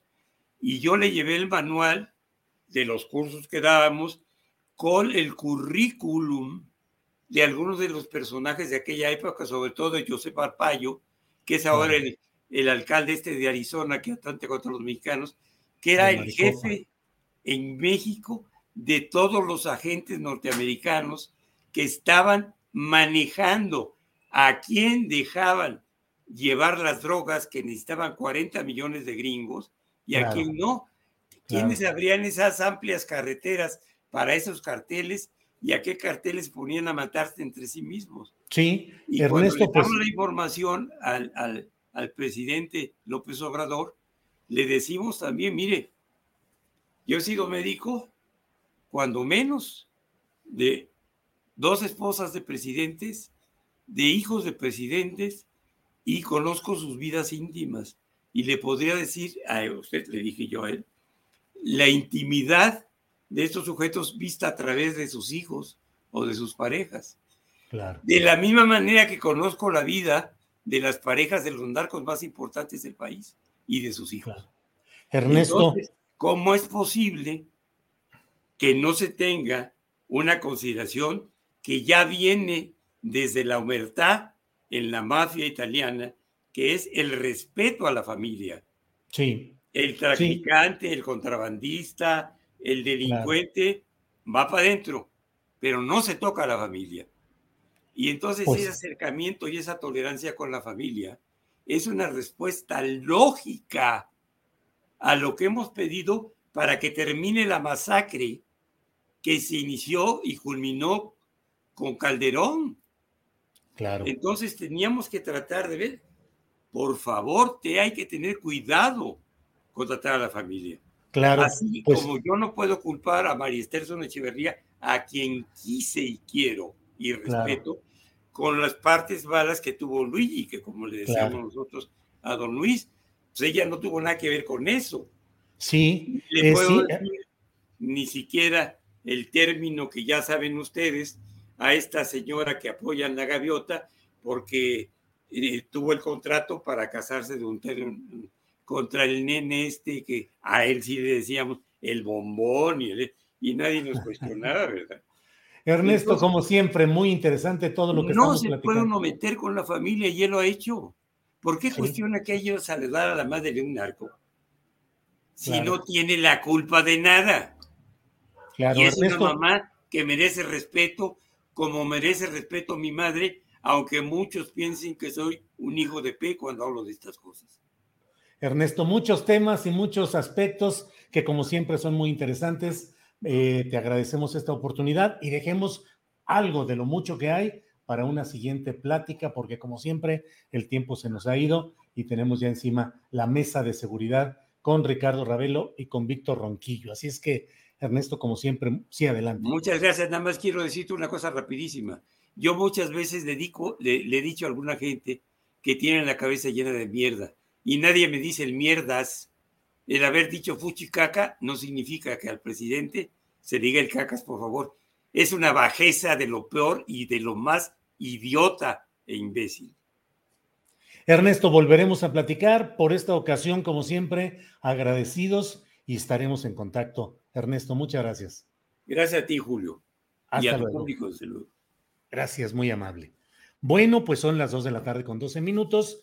Eh, en esta, ah, gracias al doctor Ernesto Lamoglia por esta extensa y muy interesante e intensa plática que como siempre le agradecemos, eh, pero vamos a entrar ya a nuestra mesa de seguridad. En esta ocasión no va a estar con nosotros eh, Guadalupe Correa Cabrera por un, una situación eh, personal, nada grave, nada relacionado con ella, sino que ha tenido que atender un asunto por amistad y eh, no, no podrá estar con nosotros en esta ocasión. Nos ha explicado a última hora lo que ha sucedido y bueno, estamos, pero estamos con Ricardo Ravelo y con Víctor Ronquillo. Vamos antes de, antes de ello, vamos a darle las gracias a quienes nos ven desde Facebook, pedirles que se pasen a eh, YouTube, debido a que siempre los jueves eh, les pedimos que nos permitan pasarnos a YouTube, dejar Facebook para poder tratar estos temas que siempre son importantes, pero luego causan ruidito por allá en aquellos ámbitos de Facebook. Así es que gracias y pasamos a la otra transmisión. Bien, son las dos de la tarde con 13 minutos y saludo como siempre con mucho gusto a mis compañeros. Víctor Ronquillo, buenas tardes. Hola Julio, buenas tardes, buenas tardes al público que nos escucha, también a Ricardo y a la producción de este espacio. Muchas gracias. Gracias, Ricardo Ravelo, gracias, buenas tardes. Gracias por estar aquí. Hola Julio, ¿qué tal? Buenas tardes, es un gusto estar aquí nuevamente contigo y con un saludo aquí a mi compañero Víctor Ronquillo también. Un saludo a Guadalupe, esperemos que no haya tenido ningún problema grave y a la No, no, no, no, no. Sí, no, no, no, no, no es un problema de ella, sino que está acompañando a otra persona que, que sí ha tenido un problema y bueno, en, en aras de la amistad y de, de, la atención directa, ha tenido que eh, no poder estar hoy con nosotros. Siempre ha sido muy puntual y muy, siempre ha estado con nosotros. Le enviamos un saludo a ella y que pronto se arregle este asunto que, insisto, no le implica a ella física o personalmente, sino es un asunto adjunto, digamos. Eh, disculpen ambos, Víctor Roquillo, Ricardo, pero se puso muy sabrosa la plática con el doctor Lamoglia y nos fuimos tendiditos. Eh, tiempo nos faltaba, pero bueno, ya estamos aquí. Víctor Ronquillo, ¿qué opinas sobre esta cifra que a veces, pues no hay mucho más que decir? 100 mil desaparecidos y qué es lo que significan y qué es lo que se está haciendo o no se está haciendo en esta materia. Víctor Ronquillo, por favor. Bueno, de principio hay que decir que entraña un enorme dolor, Julio. Si multiplicamos esta cifra por las familias o los familiares de las personas desaparecidas a lo largo de estos años, pues hablamos de más de 400 mil personas, 500 mil personas que sufren esta terrible re realidad de eh, pues añorar a una persona que se disolvió en el aire, que desapareció bajo circunstancias muy dolorosas, ¿no? En todos los casos. Yo quisiera eh, comenzar este comentario diciendo lo importante que es y que ha significado el movimiento por los desaparecidos en México. Uno a veces encuentra palabras que son de moda, como este tema de la resiliencia, que tiene origen en la metalurgia y es de aquellos metales que tienen la propiedad de, eh, con el calor, modificar su forma, ¿no? Para decirlo de una manera muy amplia, nada, nada científica, y que luego retoman eh, su, su forma original. Creo que sin duda esta acción por parte del movimiento de las personas desaparecidas, esta serie de colectivas, nos dejan ver con claridad lo que significa este término de resiliencia. Este movimiento se ha constituido sin duda en un uh, integrante de lo que podemos considerar la disidencia política en este país. Una disidencia que, si me permites tú decirlo, critica las acciones del gobierno en una área muy sensible como es el área de la seguridad, de la búsqueda de las personas, de la impartición de la justicia, de la justicia con verdad, ¿no? Reclamando esa justicia con verdad desde la izquierda, porque uh -huh. esta perspectiva, hay que mencionarlo, es una perspectiva que procede del corazón. A lo largo de varios años, Julio, he tenido ocasión de conversar con las madres, con los eh, esposos, porque eh, con los con los padres de las personas desaparecidas y, siempre hay una pregunta que les formulo, incluso ahora en esta marcha que se realizó la semana pasada en distintas ciudades del país. Yo les pregunto cómo lograron transformar este terrible dolor que lleva en ocasiones a la, a la postración, a, a, a, esta, a este vivir sin vida, por decirlo de alguna manera. ¿Cómo, ¿Cómo, lograron transformar esto en una actitud de reivindicación tan importante como es la que han llevado a cabo? Y me han dicho muchas veces que el combustible que las anima es ni más ni menos que el amor. Y creo que eso es una de las enseñanzas fundamentales de este movimiento, ¿no? Esta capacidad de búsqueda, esta capacidad de increpación política, pero fundada en el amor. Hay por ahí dos eh, trabajos en el ámbito, digámoslo así, cinematográfico, documental, que yo quiero recomendar a quien nos escucha. Hay un documental que está exhibiéndose ahora en la Cineteca, que se llama Te nombré en el silencio y es de José María Espinosa, Julio. Un excelente trabajo porque hace el seguimiento de una, de una de las organizaciones allá en Sinaloa. Y otra película, una película, pues yo me atrevo a decir una película de, de no ficción, es una película protagonizada por Arcelia Ramírez que se llama La Civil y que de alguna manera sí. también presenta esta terrible realidad. Yo quisiera solamente cerrar el comentario eh, señalando lo siguiente, ¿no? También tuve ocasión eh, en estos días de conversar con Carla Quintana, a quien yo debo reconocer aprecio mucho. Me parece que ha realizado un trabajo más allá de lo que podría considerarse el trabajo institucional.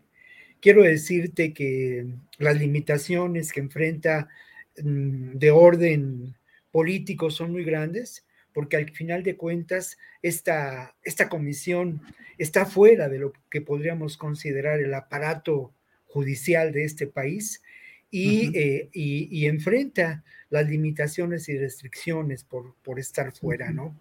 Creo que falta mucho por hacer y también quiero señalar por último, Julio, que tenemos que mirar los nuevos fenómenos que se dan en términos de la desaparición. Ya los había señalado en una ocasión anterior, el informe presentado por el Comité de Desapariciones de las organizaciones de la Organización de las Naciones Unidas presenta un tema que es por demás inquietante, las desapariciones dentro de los penales, ¿no? Otro tema que vale la pena mencionar y que, y que hay por ahí algunas referencias periodísticas al uh -huh. respecto, es el destino de las personas desaparecidas en términos de posible sometimiento al trabajo forzado. Y por último, se acaba sí. de publicar la semana pasada un informe del Servicio Jesuita a Migrantes, un informe muy interesante que habla de las características de la desaparición forzada de migrantes, pero uh -huh. que insiste en los grandes vacíos que existen en el tratamiento de, esta, de este problema por parte del Estado sí. mexicano y refiere que en buena medida las personas localizadas eh, migrantes pues han encontrado en centros de, deten de, detención del Instituto Nacional de Migración y a estas personas no solamente se les ha privado de su libertad, sino se les ha privado de la posibilidad de comunicarse con sus familiares que los esperan. Bien, Víctor, gracias. Ricardo Ravelo, sobre este tema de los 100 mil desaparecidos, la cifra por sí misma, pues es impactante porque redondea, digamos, una tendencia eh, con estadísticas, pero ¿qué opinas del hecho en sí, de las circunstancias? ¿Qué se está haciendo? ¿Qué no se está haciendo en ese tema? Ricardo, por favor. Tu micrófono, Ricardo.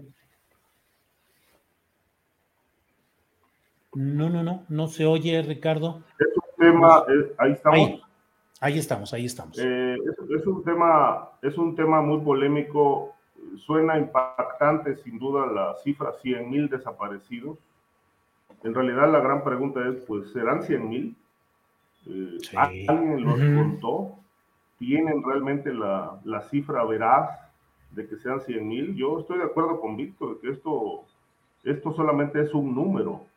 Eh, la, la, cifra de desaparecidos puede llegar a 300 mil, 400 mil. Es decir, hay casos, me atrevo a considerar, y no creo que esté yo especulando, me atrevo a considerar que, este, que esta cifra es tres veces o cuatro veces mayor de la que está registrada este, a partir de 1964, a la fecha. Eh, ahora, eh, Víctor tocaba un punto ahí interesante, que, es decir, es el, tema de qué mantiene de pie a las familias, sobre todo las familias que viven este drama desde hace décadas, que no han podido encontrar a sus familiares.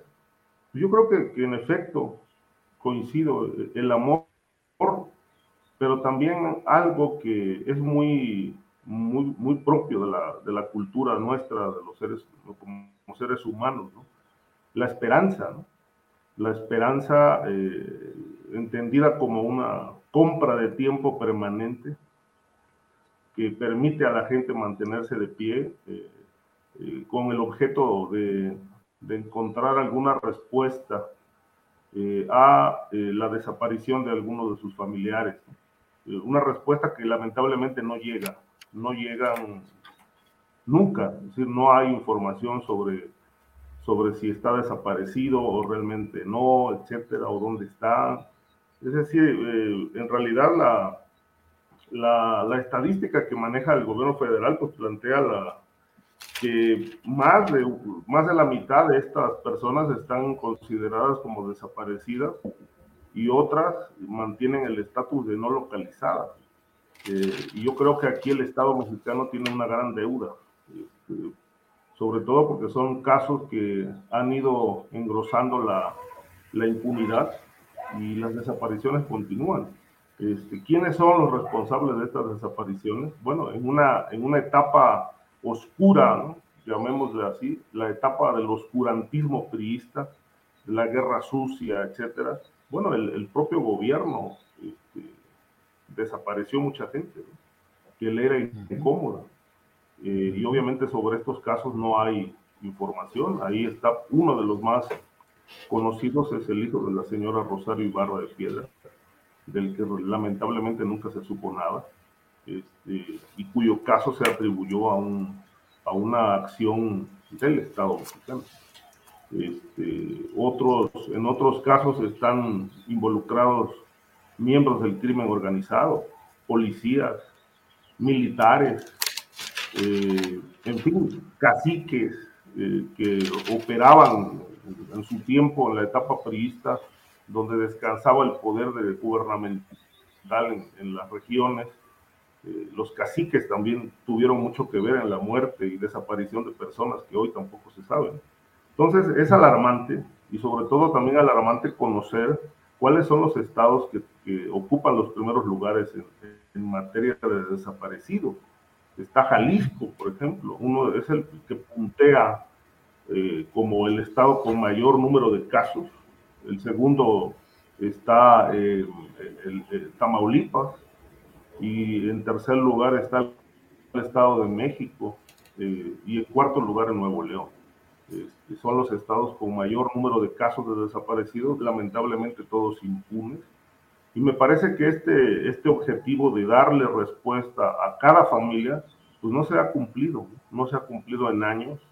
Eh, hay muchos casos eh, que han documentado los colectivos. Por ejemplo, tuve oportunidad de platicar eh, hace algunos meses con, con la representante del, del colectivo Solecito en, en Veracruz, y, me, comentaba de que, bueno, desde el gobierno de, Fidel Herrera, eh, Miguel Ángel Yunes incluso, pues este caso lo usaron políticamente. Ellos ofrecieron dar respuesta a cada uno de los, de los familiares y obviamente, bueno, descubrieron muchas fosas clandestinas, extrajeron restos y realmente nunca se hizo ninguna investigación porque todos estos restos humanos eh, estaban guardados en costales y apilados en, el patio de la Facultad de Medicina de la Universidad Veracruzana, este, sin que se hiciera ningún tipo de investigación, ni cotejo de ADN, nada.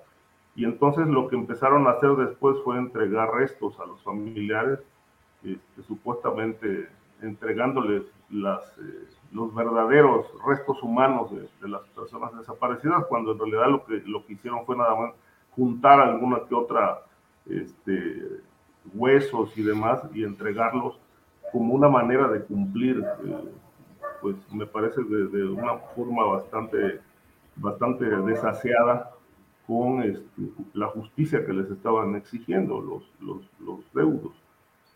Eh, realmente es, es, un tema dolorosísimo, porque quien realmente pierde a un familiar de esta manera, pues es, eh, es vivir un calvario permanente, ¿no? Donde la, donde la paz interior, pues difícilmente se encuentra. Gracias, Ricardo. Eh, Víctor Ronquillo, ¿te sientes más seguro en estas épocas, en estos meses recientes o en este año reciente en la Ciudad de México? Sí, es una muy buena pregunta, Julio. Antes de responderla, yo quisiera señalar dos, dos asuntos importantes en relación a la desaparición forzada. No podemos olvidar, y se habla mucho de las desapariciones que podemos considerar vinculadas a esta realidad terrible, a esta catástrofe de derechos humanos, que entre otros ingredientes está relacionada con el crimen organizado, que tiene como uno de sus protagonistas estas estructuras terribles de corrupción, en donde se involucran por el poder político con el poder criminal.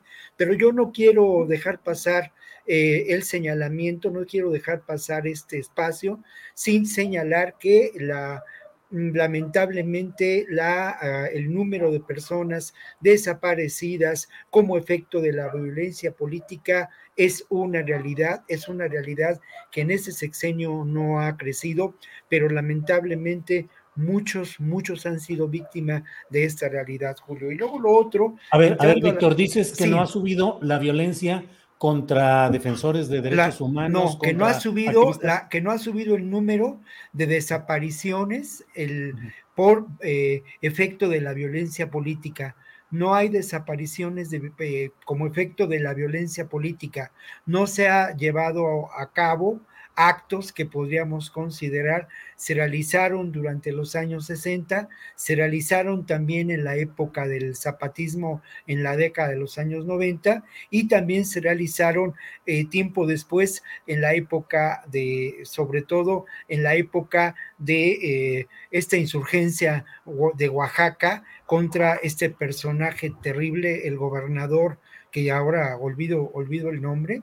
Ulises Ruiz Ortiz Ulises Ruiz, ¿no? Entonces sí, sí, pero indudablemente como efecto de estos hechos, muchas personas siguen, siguen desaparecidas, ¿no? A eso, a eso me refería, Julio. y bueno, te perdón. No, perdón, Julio, tú dime, dime. No, no, adelante. Eh, mira, es una pregunta francamente eh, abierta en muchos sentidos y creo que la sensación de inseguridad, con la que lamentablemente vivimos en esta ciudad y en otras ciudades, tiene causas lamentables, ¿no? En lo que nos ha tocado experimentar y vivir. ¿Qué es lo que nos ha tocado vivir a lo largo de décadas? Pues un avance terrible, ¿no? De la violencia criminal. Una violencia criminal que está ligada sin duda a lo que inauguró y, vivió una época de esplendor la época de la policía en la Ciudad de México con el negro Durazo, ¿no? Eh, claramente vinculada a grupos criminales, claramente eh, parte de este aparato político represor también, ¿no? Creo que las cosas, por lo menos en términos numéricos, parecen haber cambiado. Están Pero tú lo percibes así en lo personal, Víctor, por ejemplo. Mira, lo que pasa es que mis prácticas en la Ciudad de México son prácticas en las que ha desarrollado uno estrategias de seguridad personal, ¿no? O sea, procuro, procuro no, no, no, no, no tomar demasiados riesgos eh, en la medida de mis posibilidades, ¿no? Creo que eso ya no estamos en edad de riesgos, ¿no? Aparte ya no estamos en edad de riesgos, ¿no? Oye, Víctor, pero, te creo que eso sí. Te lo pregunto en función de los datos que ha dado a conocer la propia jefa del gobierno capitalino, Claudia Sheinbaum, acompañada del jefe policíaco eh, Harfuch, Omar García Harfuch, sí. Eh, donde reportan que ha habido una disminución sensible de los delitos en la Ciudad de México. Entonces te pregunto, ¿qué opinas? ¿Si hay eso o es estadística? Hay, ahí están los datos, ¿no? Hay una disminución sensible en el homicidio doloso, hay una disminución sensible en, una, en un delito que afecta a la, a la, a la convivencia y que afecta a la tranquilidad de los ciudadanos, ¿no? Que son los diferentes tipos de asaltos. Son datos y es difícil corroborar o, o, establecer o realizar una, una estadística diferente en relación a ellos. Creo que además la sensación de inseguridad se vive de diferentes formas y expresiones en diferentes regiones de esta ciudad, que además es una ciudad de ciudades. No es lo mismo caminar por la Condesa o caminar por Coyoacán a las 3 de la mañana que caminar por alguno de los barrios del límite entre el Estado de México y, eh, y, la Ciudad de México, ¿no? Allá por Chalco, en Ixtapalapa. Creo que estos, estos datos, desde mi punto de vista, lo que nos dejan ver es eh, dos realidades, ¿no? Una, pues sí, una disminución que fue efecto también de la realidad de la pandemia, ¿no? Sí, nos encerramos y esto sí provoca un menor número de delitos. Pero otro dato que es importante y que sí es necesario resaltar, bueno, es que se, la estrategia que se ha seguido es eh, eh, atacar lo que puede considerarse generadores de la violencia, sobre todo en el ámbito del narcomenudeo. Si se revisa el número de detenciones realizadas en relación a este delito, y a quienes se ha presentado ante las autoridades, pues se verá que han sido, mm, es un número importante de personas a que se refiere, son líderes de grupos criminales, ¿no? Grupos criminales que además de dedicarse al narcomenudeo, participan en la, en la economía del delito. Creo que en ese sentido, la estrategia, sobre todo atacada, atacando algunas zonas de la delegación Cuauhtémoc, de la delegación Ixtapalapa, han sido, ha sido, ha sido acertada, ¿no? Em, no hemos tenido tampoco reportes sobre violaciones de los derechos humanos en términos de estas capturas. Tampoco tenemos em, noticia, por lo menos en los medios, de, eh, delito, de un delito que es, que es clave en términos de la sensación de inseguridad y que es el delito de extorsión. Es un delito que también está a la baja, Julio. Entonces, mm, decididamente yo te diré que creo que esta ciudad es una ciudad de ciudades. Creo que hay espacios de la ciudad donde sí se vive con una mayor tranquilidad, espacios privilegiados, desde luego por características sociales y económicas, como puede ser la Benito Juárez, sin duda, además donde se asienta la, la clase media anti-AMLO, ¿no? Pero creo que por otro lado sí ha habido un intento. A mí me parece también importante y que tampoco se divulga demasiado y que sería interesante que se hiciera. Ha habido un, un, intento, no sé hasta dónde habrá llegado, de dignificar a la policía de la Ciudad de México de dotarla de nuevas herramientas, de dotarla de una nueva calidad, de mejorar sus salarios. Y algo que tampoco se divulga demasiado, porque al final de cuentas en el discurso de Claudia Sheinbaum de esta semana, en la conferencia mañanera, pues no se habló de algo que es eh, fundamental, ni se profundizó en ello, ¿no? La Secretaría de Seguridad Pública ha realizado una labor de inteligencia para detectar estos focos generadores de violencia. Y creo que ahí hay una de las claves, ¿no? Hay dos elementos claves ya en términos estrictamente de seguridad. Primero, la concepción de seguridad no es la de seguridad pública, sino de una seguridad que tiene que ver con, con otras características que podríamos considerar humanas, sociales, ciudadanas. Segundo, la dignificación de la policía. Y tercero, la labor de inteligencia que se ha desarrollado. A mí me parece que la evidencia de que se ha desarrollado, pues es, la captura de estos personajes que se considera generadores de la violencia. Bien, Víctor, gracias. Eh, Ricardo Ravelo, ¿qué opinas de lo que sucede con estos datos que ha dado a conocer la jefa del gobierno capitalino? Una disminución en varios de los rubros delictivos eh, son verdades, percepción, son estadísticas. ¿Qué opinas, Ricardo? Bueno, se dice, se dice con alguna frecuencia que hay este, mentiritas, mentirotas y estadísticas. Entonces, pues yo creo que, bueno, en el papel nos podrán decir que la ciudad es segura, que ya disminuyeron los, los principales delitos, pero la percepción, por lo menos lo que yo he sondeado con gente, algunas personas, pues la percepción es, es de inseguridad. Depende también, como decía Víctor, las, este, las zonas de, la Ciudad de México. Eh, coincido plenamente con lo que él eh, planteaba, ¿no? No es lo mismo caminar a la, madrugada por la colonia del Valle o por Coyoacán o, por Polanco que irse, que acercarse a los límites de Catepec o de alguna otra zona que, bueno, son altamente peligrosas, ¿no?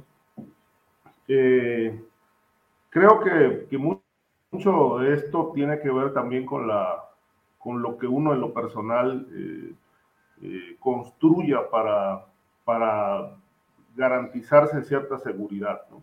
Es decir, eh, tomar las medidas, las precauciones, pues no moverse a, a deshoras de, de, la noche o de la madrugada, este, en fin, ¿no? Son situaciones que uno mismo tiene que ir construyendo momento a momento, eh, no relajarse porque finalmente, bueno, los asaltos hay, siguen los asaltos.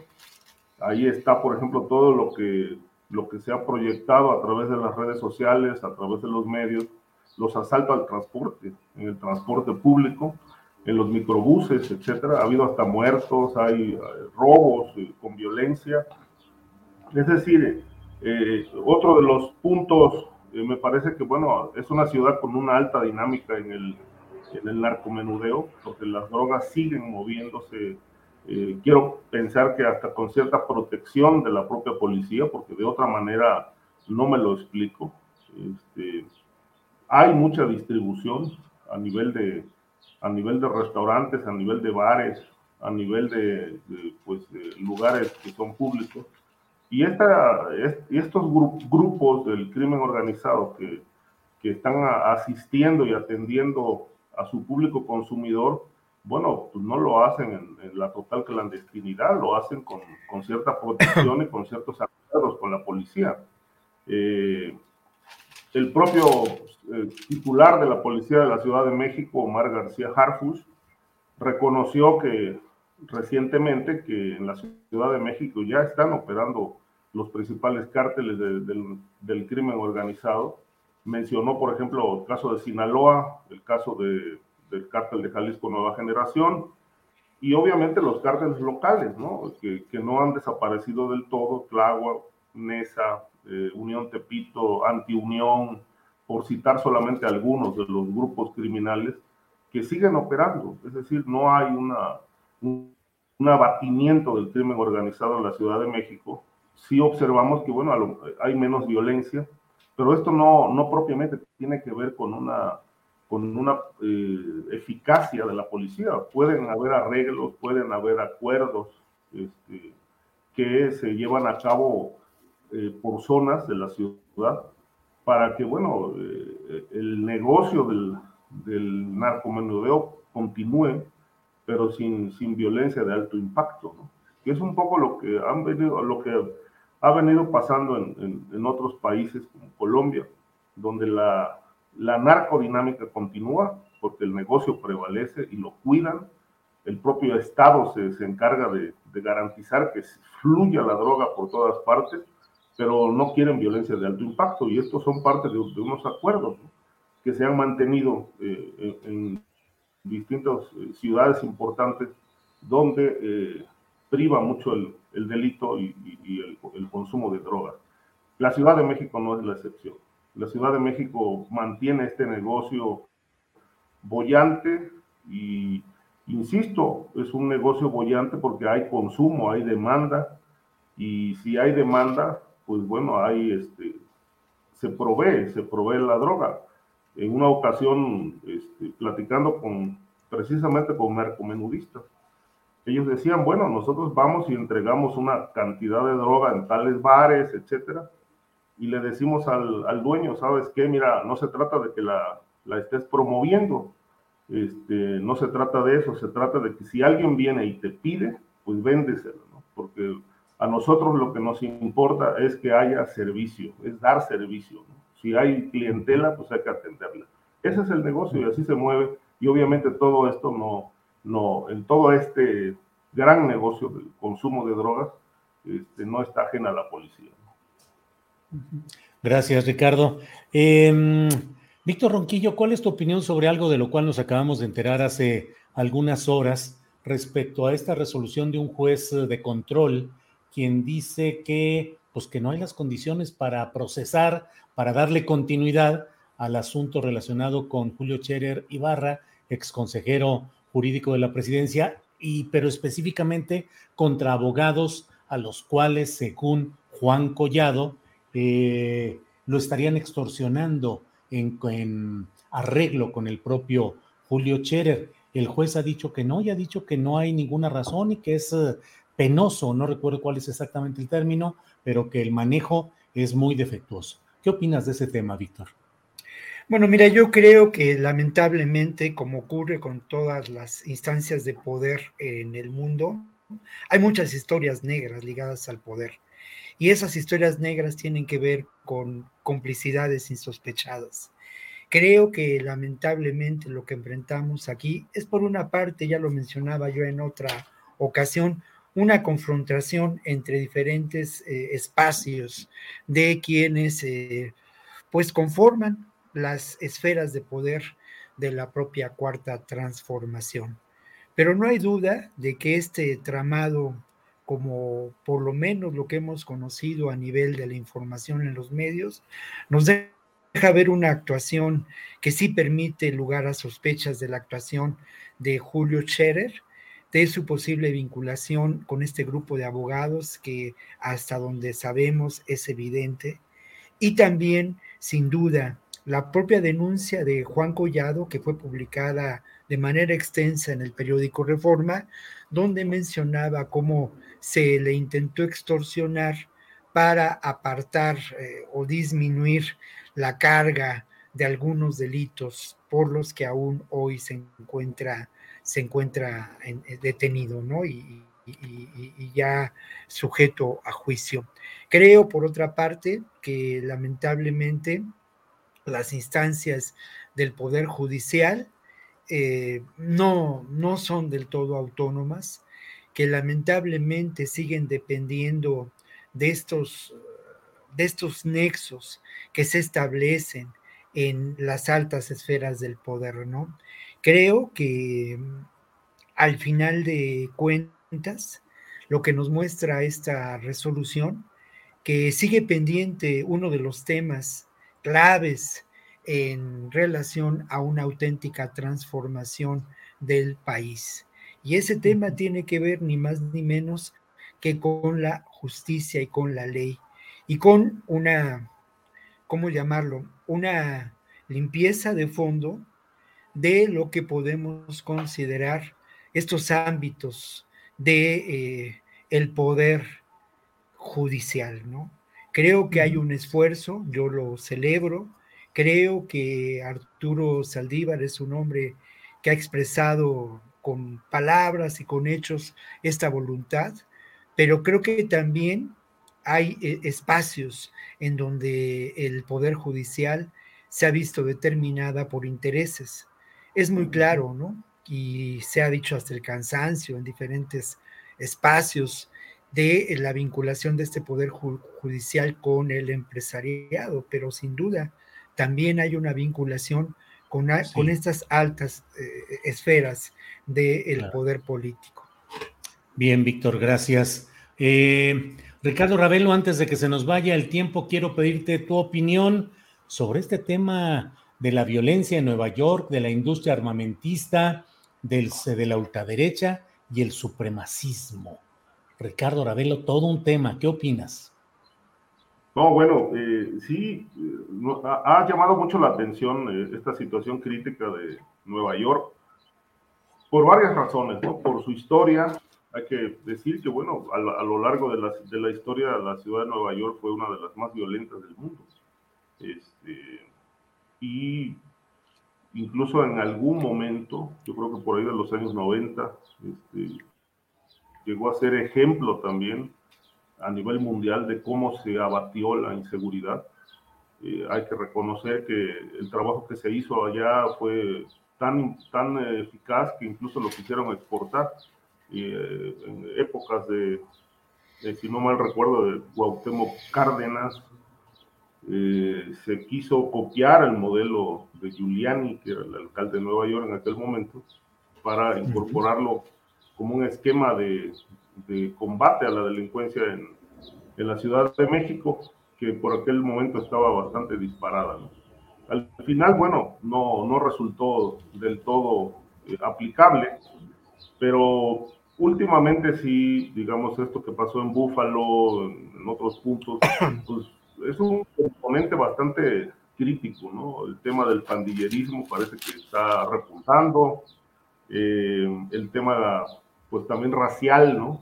El tema de la, de la discriminación, eh, parece que hay un relajamiento también en materia de seguridad, porque se ha planteado que, bueno, están viendo el problema como, como en una etapa de repunte y al que quieren quieren atacar o atender mediante el incremento del número de agentes de seguridad. Parece que no está muy cuestionado este punto, no, no, no todos los analistas coinciden en que sea un tema de, de aumentar el número de policías en la ciudad de Nueva York, sino realmente trabajar en una verdadera estrategia eh, con mayor inteligencia que permita abatir eh, este impacto que ha tenido los, últimamente eh, la, la, ciudad de Nueva York. Un poco los datos son, son importantes revisarlos. Este, por ejemplo, en el año 2020, la, la, policía registró más o menos a unos 1.530 tiroteos. Este, en Nueva York, en 2021, hubo, se registraron 1877 tiroteos. Entonces, este, esto está considerado que no se veía eh, desde los años 60, un poco más o menos, eh, cuando la ciudad pues tenía graves problemas. Eh, hay que decir que, bueno, gran parte de, del, del país, en Estados Unidos, entre los años 40, 50, 60, vivía un, un, nivel de violencia tan cruento como nosotros lo tenemos ahora en México. Esta situación se vivió en Estados Unidos en, en esas etapas, este, ejecuciones eh, por diversas razones, por, incluso por el tema de drogas, ¿no? lavado de dinero, ajustes entre mafiosos, etc. Eh, era, era parte del, del día a día como hoy lo estamos viviendo todavía en México. Eh, de tal manera que, bueno, eh, en, en, el, en, el, gobierno norteamericano, pues tuvo que, por así que, aplicar eh, diversas estrategias, incluso la propia negociación con la mafia, para ir disminuyendo el, impacto delictivo, aunque, bueno, muchos delitos se, se han mantenido este, al alza, ¿no? Digamos, hoy sabemos que en Estados Unidos el dinero el dinero sucio se lava eh, con la complacencia del, pro, del, propio Estado norteamericano. Este, y bueno, en Nueva York particularmente, lo que estamos viendo es un, un, relajamiento de las estrategias que fueron en su momento exitosas, como aquella del que fue famosísima la, la llamada cero tolerancia, y que bueno, últimamente por cambios y estrategias pues se ha venido repuntando la violencia a grado tal que, bueno, pues han vuelto los tiroteos eh, en zonas uh -huh. este, que antes pues realmente eh, gozaban de tranquilidad, pero hay que decir también que Nueva York es una ciudad que tiene una, una amplia dinámica de pandillerismo, de narco, de distribución de drogas, etcétera, y que, bueno, obviamente es una ciudad que ha ido creciendo muchísimo en población y obviamente creo que ya las estrategias que en un momento fueron exitosas, pues hoy se tienen que replantear para que la seguridad vuelva a, a, a las calles de esa ciudad. Gracias, Ricardo. Eh, Víctor Ronquillo, ya son las 2 de la tarde con 51 minutos, ya estamos en la parte final, así es que postrecito con lo que desees agregar, por favor, Víctor Ronquillo. Bueno, más bien me gustaría, Julio, si me lo permites, compartir con el público y con ustedes algunos datos con los que yo ya lo he hecho en otras ocasiones, es uno de mis trucos, ¿no? Con algunos datos con los que armaría una posible nota, un posible reportaje en relación a la ciudad de Nueva York, que además es una ciudad que yo he visitado, pues no, no muchas veces, ojalá, pero las ocasiones en que me ha tocado estar por allá ha sido maravillosa ciudad, es una ciudad que de alguna manera, para bien o para mal, es la Babel del, del siglo XXI, ¿no? Y bueno, yo, yo quisiera compartir, que ya lo hizo Ricardo, pero algunos datos que son interesantes y que, y que nos dejarían ver qué está pasando y qué ocurre en Nueva York y qué ocurre en estos ámbitos, sin duda, de una sociedad en decadencia, ¿no? Es, es como todos los imperios. Esta sociedad en decadencia también genera, pues, eh, eh, eh, realidades y, obras de arte maravillosas, ¿no? Y cultura, en fin. Pero bueno, vamos a estos datos. Un dato es, desde, mil, desde 2019, el número de homicidios en Nueva York aumentó en un 80%. Y aquí hay un dato que es estrujante. Hay 4.500 armas ilegales circulando en el estado de Nueva York. Esto según datos oficiales de la propia policía de Nueva York. Hay también, eh, eso ya en relación a notas publicadas recientemente, donde se da a conocer un informe de la agencia relacionada al tabaco, al alcohol y a las armas de fuego del propio gobierno de Estados Unidos, un documento que hoy se presenta, que hoy se publica la información en diferentes medios, habla de que aumentó la compra de armas de fuego en Estados Unidos. En 2000 se compraban 3.9 millones de armas y 20 años después se compran 11.3 millones de armas. Es terrible. La otra, ¿no? Eh, es, increíble, ¿no? Pero en este momento hay 400 millones de armas circulando en Estados Unidos, de acuerdo a la información de esta agencia de, del gobierno de Estados Unidos.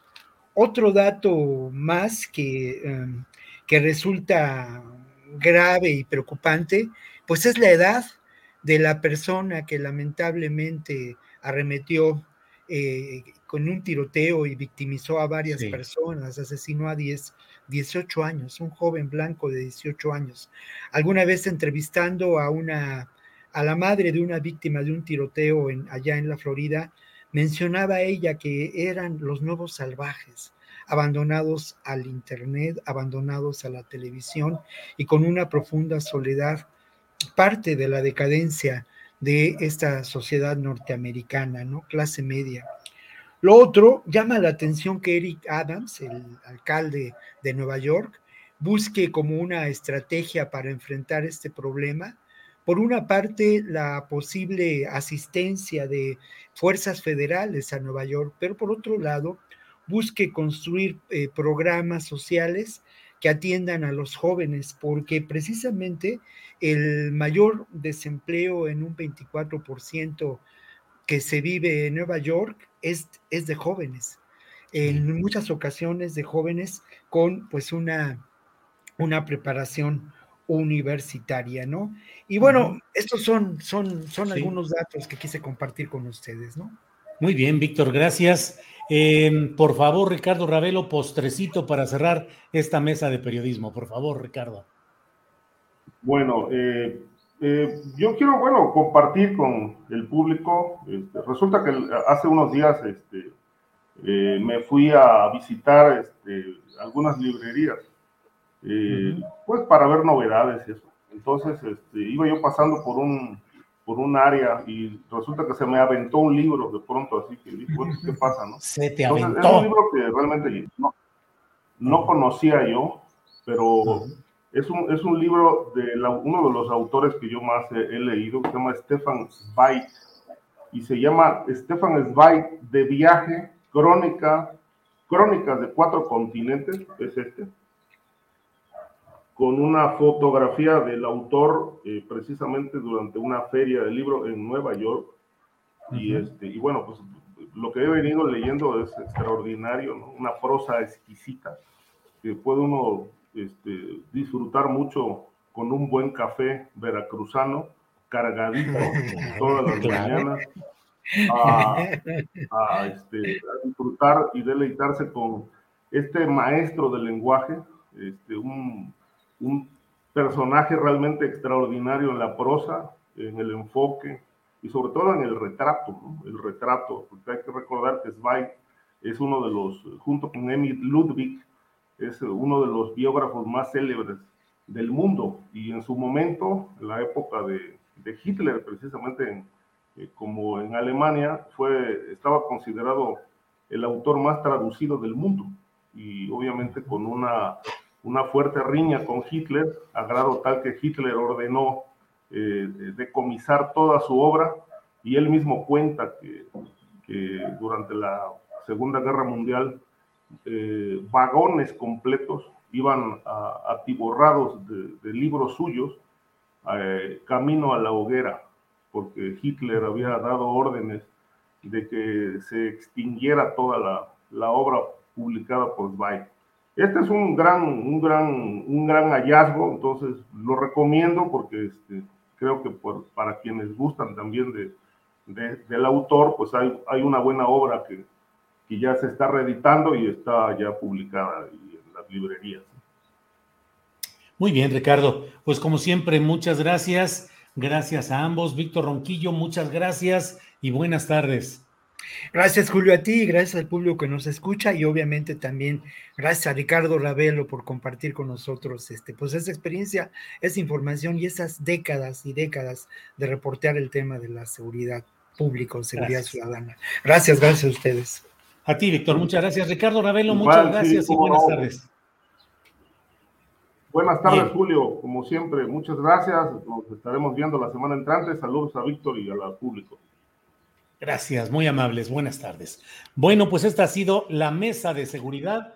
Hoy no estuvo con nosotros uh, Guadalupe Correa Cabrera por un asunto eh, que está ella tramitando, que está ayudando. No es algo personal, no, no hay ninguna afectación ni nada por el estilo, pero no pudo estar hoy con nosotros. Siempre agradecemos su presencia y hemos contado hoy con la de Víctor Ronquillo y de Ricardo Ravelo. Bueno, regresamos con Adriana Buentello, que ya debe estar por aquí. Adriana, ya estamos de regreso. Julio, ya para cerrar, ¿qué crees? Regresan las telenovelas y pues vamos a ver cómo le ponemos a esta. No es amigas y rivales, sería hermanos y rivales o cuna de lobos. Ándale, ¿por qué? Este, pues, eh, Andrés, si nos puedes poner el, el video. Justamente ayer estábamos viendo estas polémicas declaraciones de un personaje allí que lleva ya un pleito ya de varios años con su hermano, hermanos priistas, bueno, uno expriista porque ya no milita en el PRI desde que él mismo se quejó ayer, desde que lo, lo sacó del PRI Enrique R. Ochoa cuando era dirigente nacional de este partido y Julio, precisamente ayer estábamos viendo estas declaraciones que hizo Humberto Moreira, el exgobernador, bueno, los dos exgobernadores, pero primero Humberto Moreira, después Rubén Moreira, que afirma que va a ganar Julio Mechaca, Julián Mechaca sobre eh, Villano, la, su cuñada. Así que aquí hay un tema interesante. ¿Qué opinas, Julio? ¿Qué está sucediendo, sobre todo en esta, allá en Coahuila en este moreirismo que parecería de pronto que pues también hubo al inicio quizá un poco de tapadera después de pues unas acusaciones fuertes que eh, hubo frente a Humberto Moreira por eh, créditos eh, que no habrían estado plenamente autorizados, por incluso hasta lavado de dinero, se le detuvo en España, pero finalmente el siguiente gobernador, su hermano, Rubén Moreira, pues no, no se vio que, que, avanzara, digamos, en, ciertas cuestiones de investigaciones su, gestión eh, en este estado, Julio. Sí, fíjate que es toda una historia de veras, casi de, pues casi de tragedia griega lo que se ha vivido en Coahuila, porque son esencialmente tres hermanos, Humberto, Rubén y Carlos, creo que se llama Carlos Ariel se llama el otro hermano, que es eh, pues el líder fundamental de la sección, creo que la 5, del Sindicato Nacional de Trabajadores de la Educación. Eh, son tres hermanos y entre ellos disputaron y pelearon para llegar al poder. El más carismático, el más movido, el más popular era Humberto, que entre otras de sus virtudes es que es un gran bailarín. Entonces, bailaba con quien fuera y bailaba muy bien y sacaba a todo mundo, entre otras cosas, pero es una familia que fue educada para ejercer el poder en Coahuila. Y entonces Humberto Moreira llegó a ser candidato del PRI a gobernador, fue gobernador, puso a Rubén, que pareciera que es el más cerebral de ellos, es el más uh, formado políticamente dentro de la escuela tradicional del PRI, eh, y finalmente tuvo que ocupar un papel secundario durante la administración de Humberto Moreira. Fue subsecretario de gobierno, pero era en realidad el que manejaba muchas cosas, aunque estuviera formalmente por abajo. Y luego fue presidente del Comité Estatal del PRI en Coahuila y luego, cuando venía la sucesión, hicieron una jugada muy chida, según ellos, porque Humberto renunció, pidió licencia al gobierno porque se fue, entró a la presidencia nacional del PRI como parte del equipo de Peña Nieto y pusieron a una persona, Jorge Torres se llama, eh, como interino, también para que no se viera tan mal de que Humberto Moreira le entregara el poder al hermano Rubén Moreira. Y ya cuando terminó ese interinato, entró Rubén Moreira como gobernador. Pero en ese inter se dieron alguna serie de cosas en las cuales hubo distanciamientos respecto a la forma como se enfrentaba o se manejaba el tema del narcotráfico y el crimen organizado en Coahuila. Hubo discusiones, hubo desacuerdos y eh, todo esto desembocó incluso en que un hijo de Humberto Moreira fue asesinado como represalia por acciones que estaba tomando el nuevo gobierno moreirista, el de Rubén, en Coahuila. Y de ahí se rompieron las relaciones que de por sí no eran demasiado eh, cercanas, pero a partir de ahí se dio una ruptura total. Humberto entró, como es natural, en una situación de una gran depresión y de un choque, pues contra las políticas o contra la actitud de Rubén Moreira, su hermano. Y de ahí viene una larga ruptura que ahora se ha expresado en estas palabras que ha dado Humberto, diciendo pues que va a ganar Morena 2 a 1 en Hidalgo y que él, Humberto, escogió a su esposa y a su familia, pero no a su cuñada. Entonces, pues son esos pleitos muy antiguos y efectivamente el moreirismo sigue adelante, ahora por la vía de Miguel Ángel Riquelme, que es el gobernador de Coahuila, pero puesto también por la fuerza de estos Moreira, que peleados entre ellos, muy peleados, pero a fin de cuentas, pues son una, una especie de, de corriente política dominante, largamente dominante en Coahuila. Qué chorote me aventé, Adriana, pero bueno, hasta yo me cansé.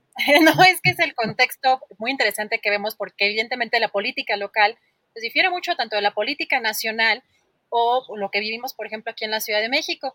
Pero aquí yo te preguntaría, Julio, hemos visto al presidente López Obrador en diferentes momentos eh, poner segmentos de las declaraciones del propio Humberto Moreira sobre ciertos temas. Por ejemplo, ayer también una de las declaraciones que dio eh, fue sobre Calderón, porque hay que recordar, pues ahí está esos roces o esos choques donde el propio Humberto Moreira critica a, Calderón. Ayer eh, menciona que Calderón, así abiertamente, se robó la presidencia. Dice textual, eh, hubo un señor que cuando se robó la presidencia inventa una guerra sin haber tenido la estrategia para combatirla y queremos que se acabe la guerra ahorita. Y tomando en cuenta que este, estas palabras de ayer favorecen tanto a la gestión del presidente López Obrador como en este caso al candidato de Morena eh, y pues eh, de pronto que vemos ahí algunos eh, pronunciamientos o algunas partes que expone en video el presidente López Obrador, yo te, yo te diría o yo te preguntaría, ¿es un coqueteo? ¿Cómo está ahí funcionando si hay un acercamiento o está buscando Moreira un acercamiento. ¿Qué está pasando, Julio? Humberto Moreira siempre fue, estuvo en una tesitura cercana a ciertos propósitos de la corriente de López Obrador. Eh, sería un despropósito decir que Humberto Moreira fue un hombre de izquierda, digamos, pero tuvo rasgos que lo acercaron a algunos segmentos del movimiento eh, que encabezó eh, como movimiento social y cívico Andrés Manuel López Obrador. Recordemos que toda esta historia, por ejemplo, de los médicos cubanos en ah, Coahuila, Humberto Moreira contrató a médicos cubanos para que estuvieran en Coahuila y en Coahuila debe haber escuelas o centros de salud que se llamen, eh, no sé si Fidel Castro o Che Guevara, pero cuando menos eh, algún tipo de alusiones a la revolución cubana y debe haber también una serie de, de hechos en los cuales se le dio relevancia, por ejemplo, a movimientos sociales de izquierda latinoamericanos. Es decir, esos priistas que navegaban con mano dura, con mucha corrupción en el caso de lo que sucedió en Coahuila, con un gasto descomunal, endeudó todo para convertir a Coahuila, según eso, en un desarrollo eh, enorme, pero con todo el endeudamiento del mundo. Eh, pero había esa cercanía una cercanía que ha sostenido su hermano Rubén durante un tiempo, ahora ya no, que la mantuvo Alejandro Moreno, a quien incluso se motejaba como Amlito, porque de pronto estaba absolutamente cercano y de una manera que merece, merecería una atención muy especial, Adriana, el caso de los Murat.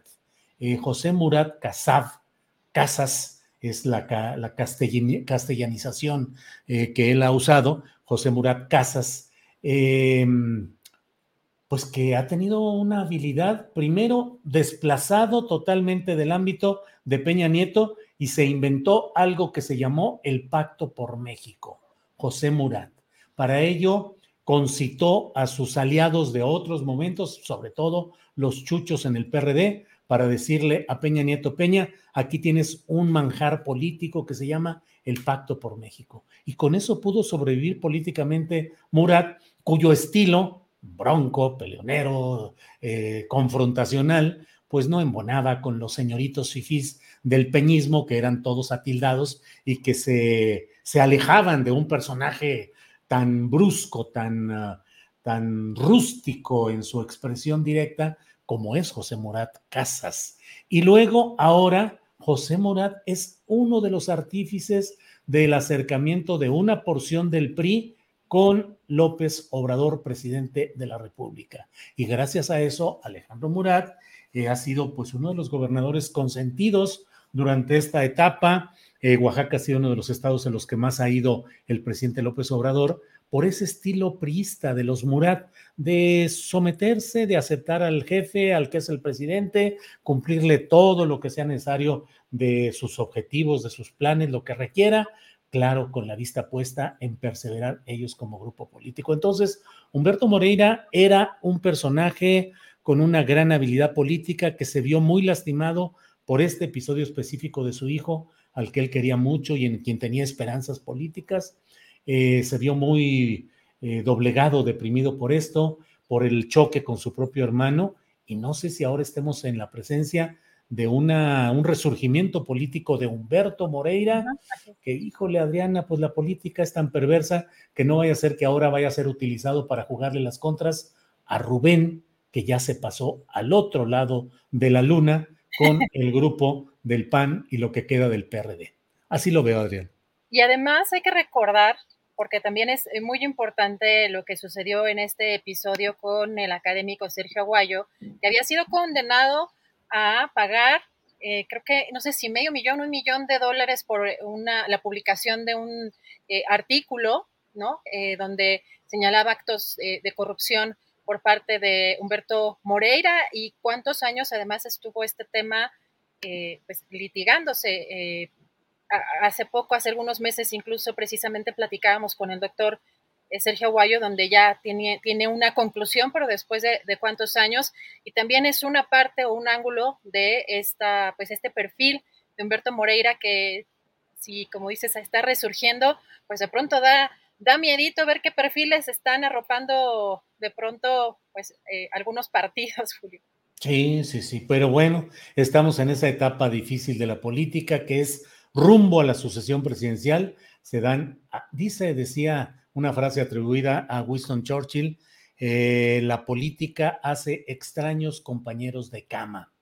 Los que antes estaban peleados, distanciados, que no se podían ver, eh, con frecuencia en la política terminan en sentido figurado como compañeros de cama. Pues yo, diría, yo diría, sabes, cuando uno hace dietas, Julio, tienes que poner frente al refrigerador de pronto como lo que, ¿no? Lo que no quieres llegar a ser. No estaba como muy, muy la, hace algunos años como la tradición, incluso como una cuestión, este, un estereotipo de poner en el refri a, quien no te querías parecer, ah, hay que ponerles, hay que ponerles en, a, los, a los de Morena la foto de Lili Telles. sí, sí, sí, sí. Eh, pero vienen, ahora sí que vienen tiempos de mucha mezcolanza y de mucha recolección de desechos y de eh, chatarra y basura política reciclada, pues para un propósito que se nos va a manejar en su momento como unidad para seguir adelante. Eh, ah, no es momento de pleitos, hay que cerrar los ojos y hay que votar por todo lo que nos proponga Morena, sea como sea. Pero bueno, pues así andamos, Adriana Buentello, en este jueves 19 de mayo.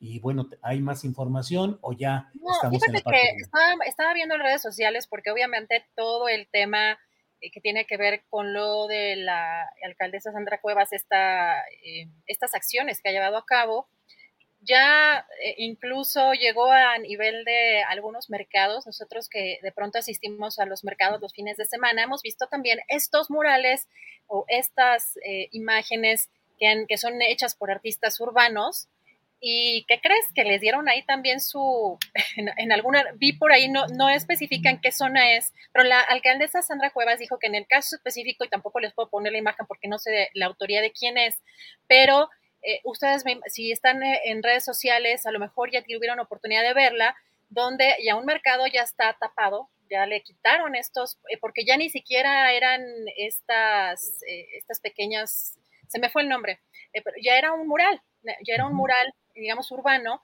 en estos mercados a los que solemos ir los fines de semana y la alcaldesa ya respondió supuestamente que esas personas que eh, eh, eh, encargaron por quitar ese, ese, mural ya no trabajan en la alcaldía y que ya contrataron con costo para la alcaldía al artista para volver a hacer otro, otro, mural. Entonces, bueno, ¿qué necesidad? Ahora sí, como, como dice Juan Gabriel, pero ¿qué necesidad? ¿Para qué pues tanto problema?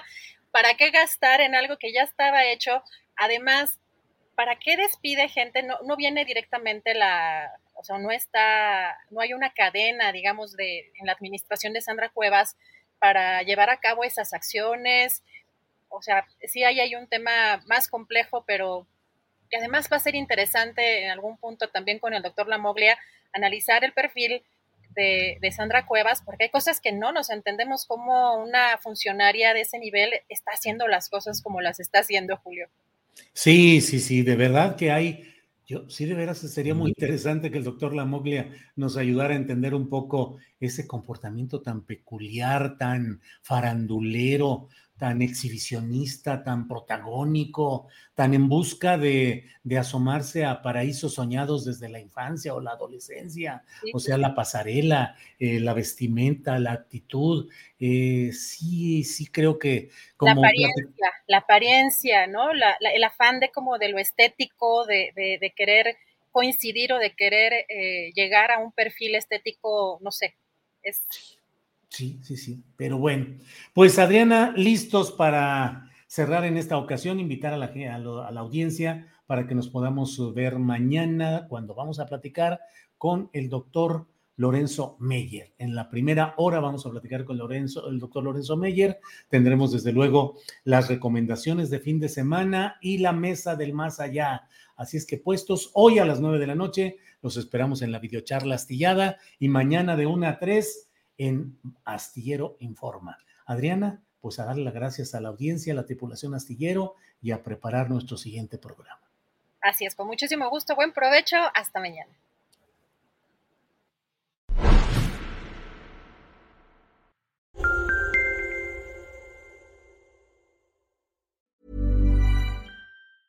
Hey, it's Paige DeSorbo from Giggly Squad. High quality fashion without the price tag. Say hello to Quince. I'm snagging high-end essentials like cozy cashmere sweaters, sleek leather jackets, fine jewelry, and so much more. With Quince being 50 to 80% less than similar brands. And they partner with factories that prioritize safe, ethical, and responsible manufacturing. I love that. Luxury quality within reach. Go to quince.com slash style to get free shipping and 365 day returns on your next order. quince.com/style. ¿Te preocupas por tu familia? Entonces, ¿por qué darles solo huevos ordinarios cuando pueden disfrutar de lo mejor? Eggland's Best, los únicos huevos con ese delicioso sabor fresco de granja, además de la mejor nutrición, como 6 veces más vitamina D, 10 veces más vitamina E y 25% menos de grasa saturada que los huevos regulares, además de muchos otros nutrientes importantes. Así que, dales los mejores huevos. Eggland's Best, mejor sabor, mejor nutrición, mejores huevos. Para que te enteres del próximo noticiero, suscríbete y dale follow en Apple, Spotify, Amazon Music, Google o donde sea que escuches podcast. Te invitamos a visitar nuestra página julioastillero.com.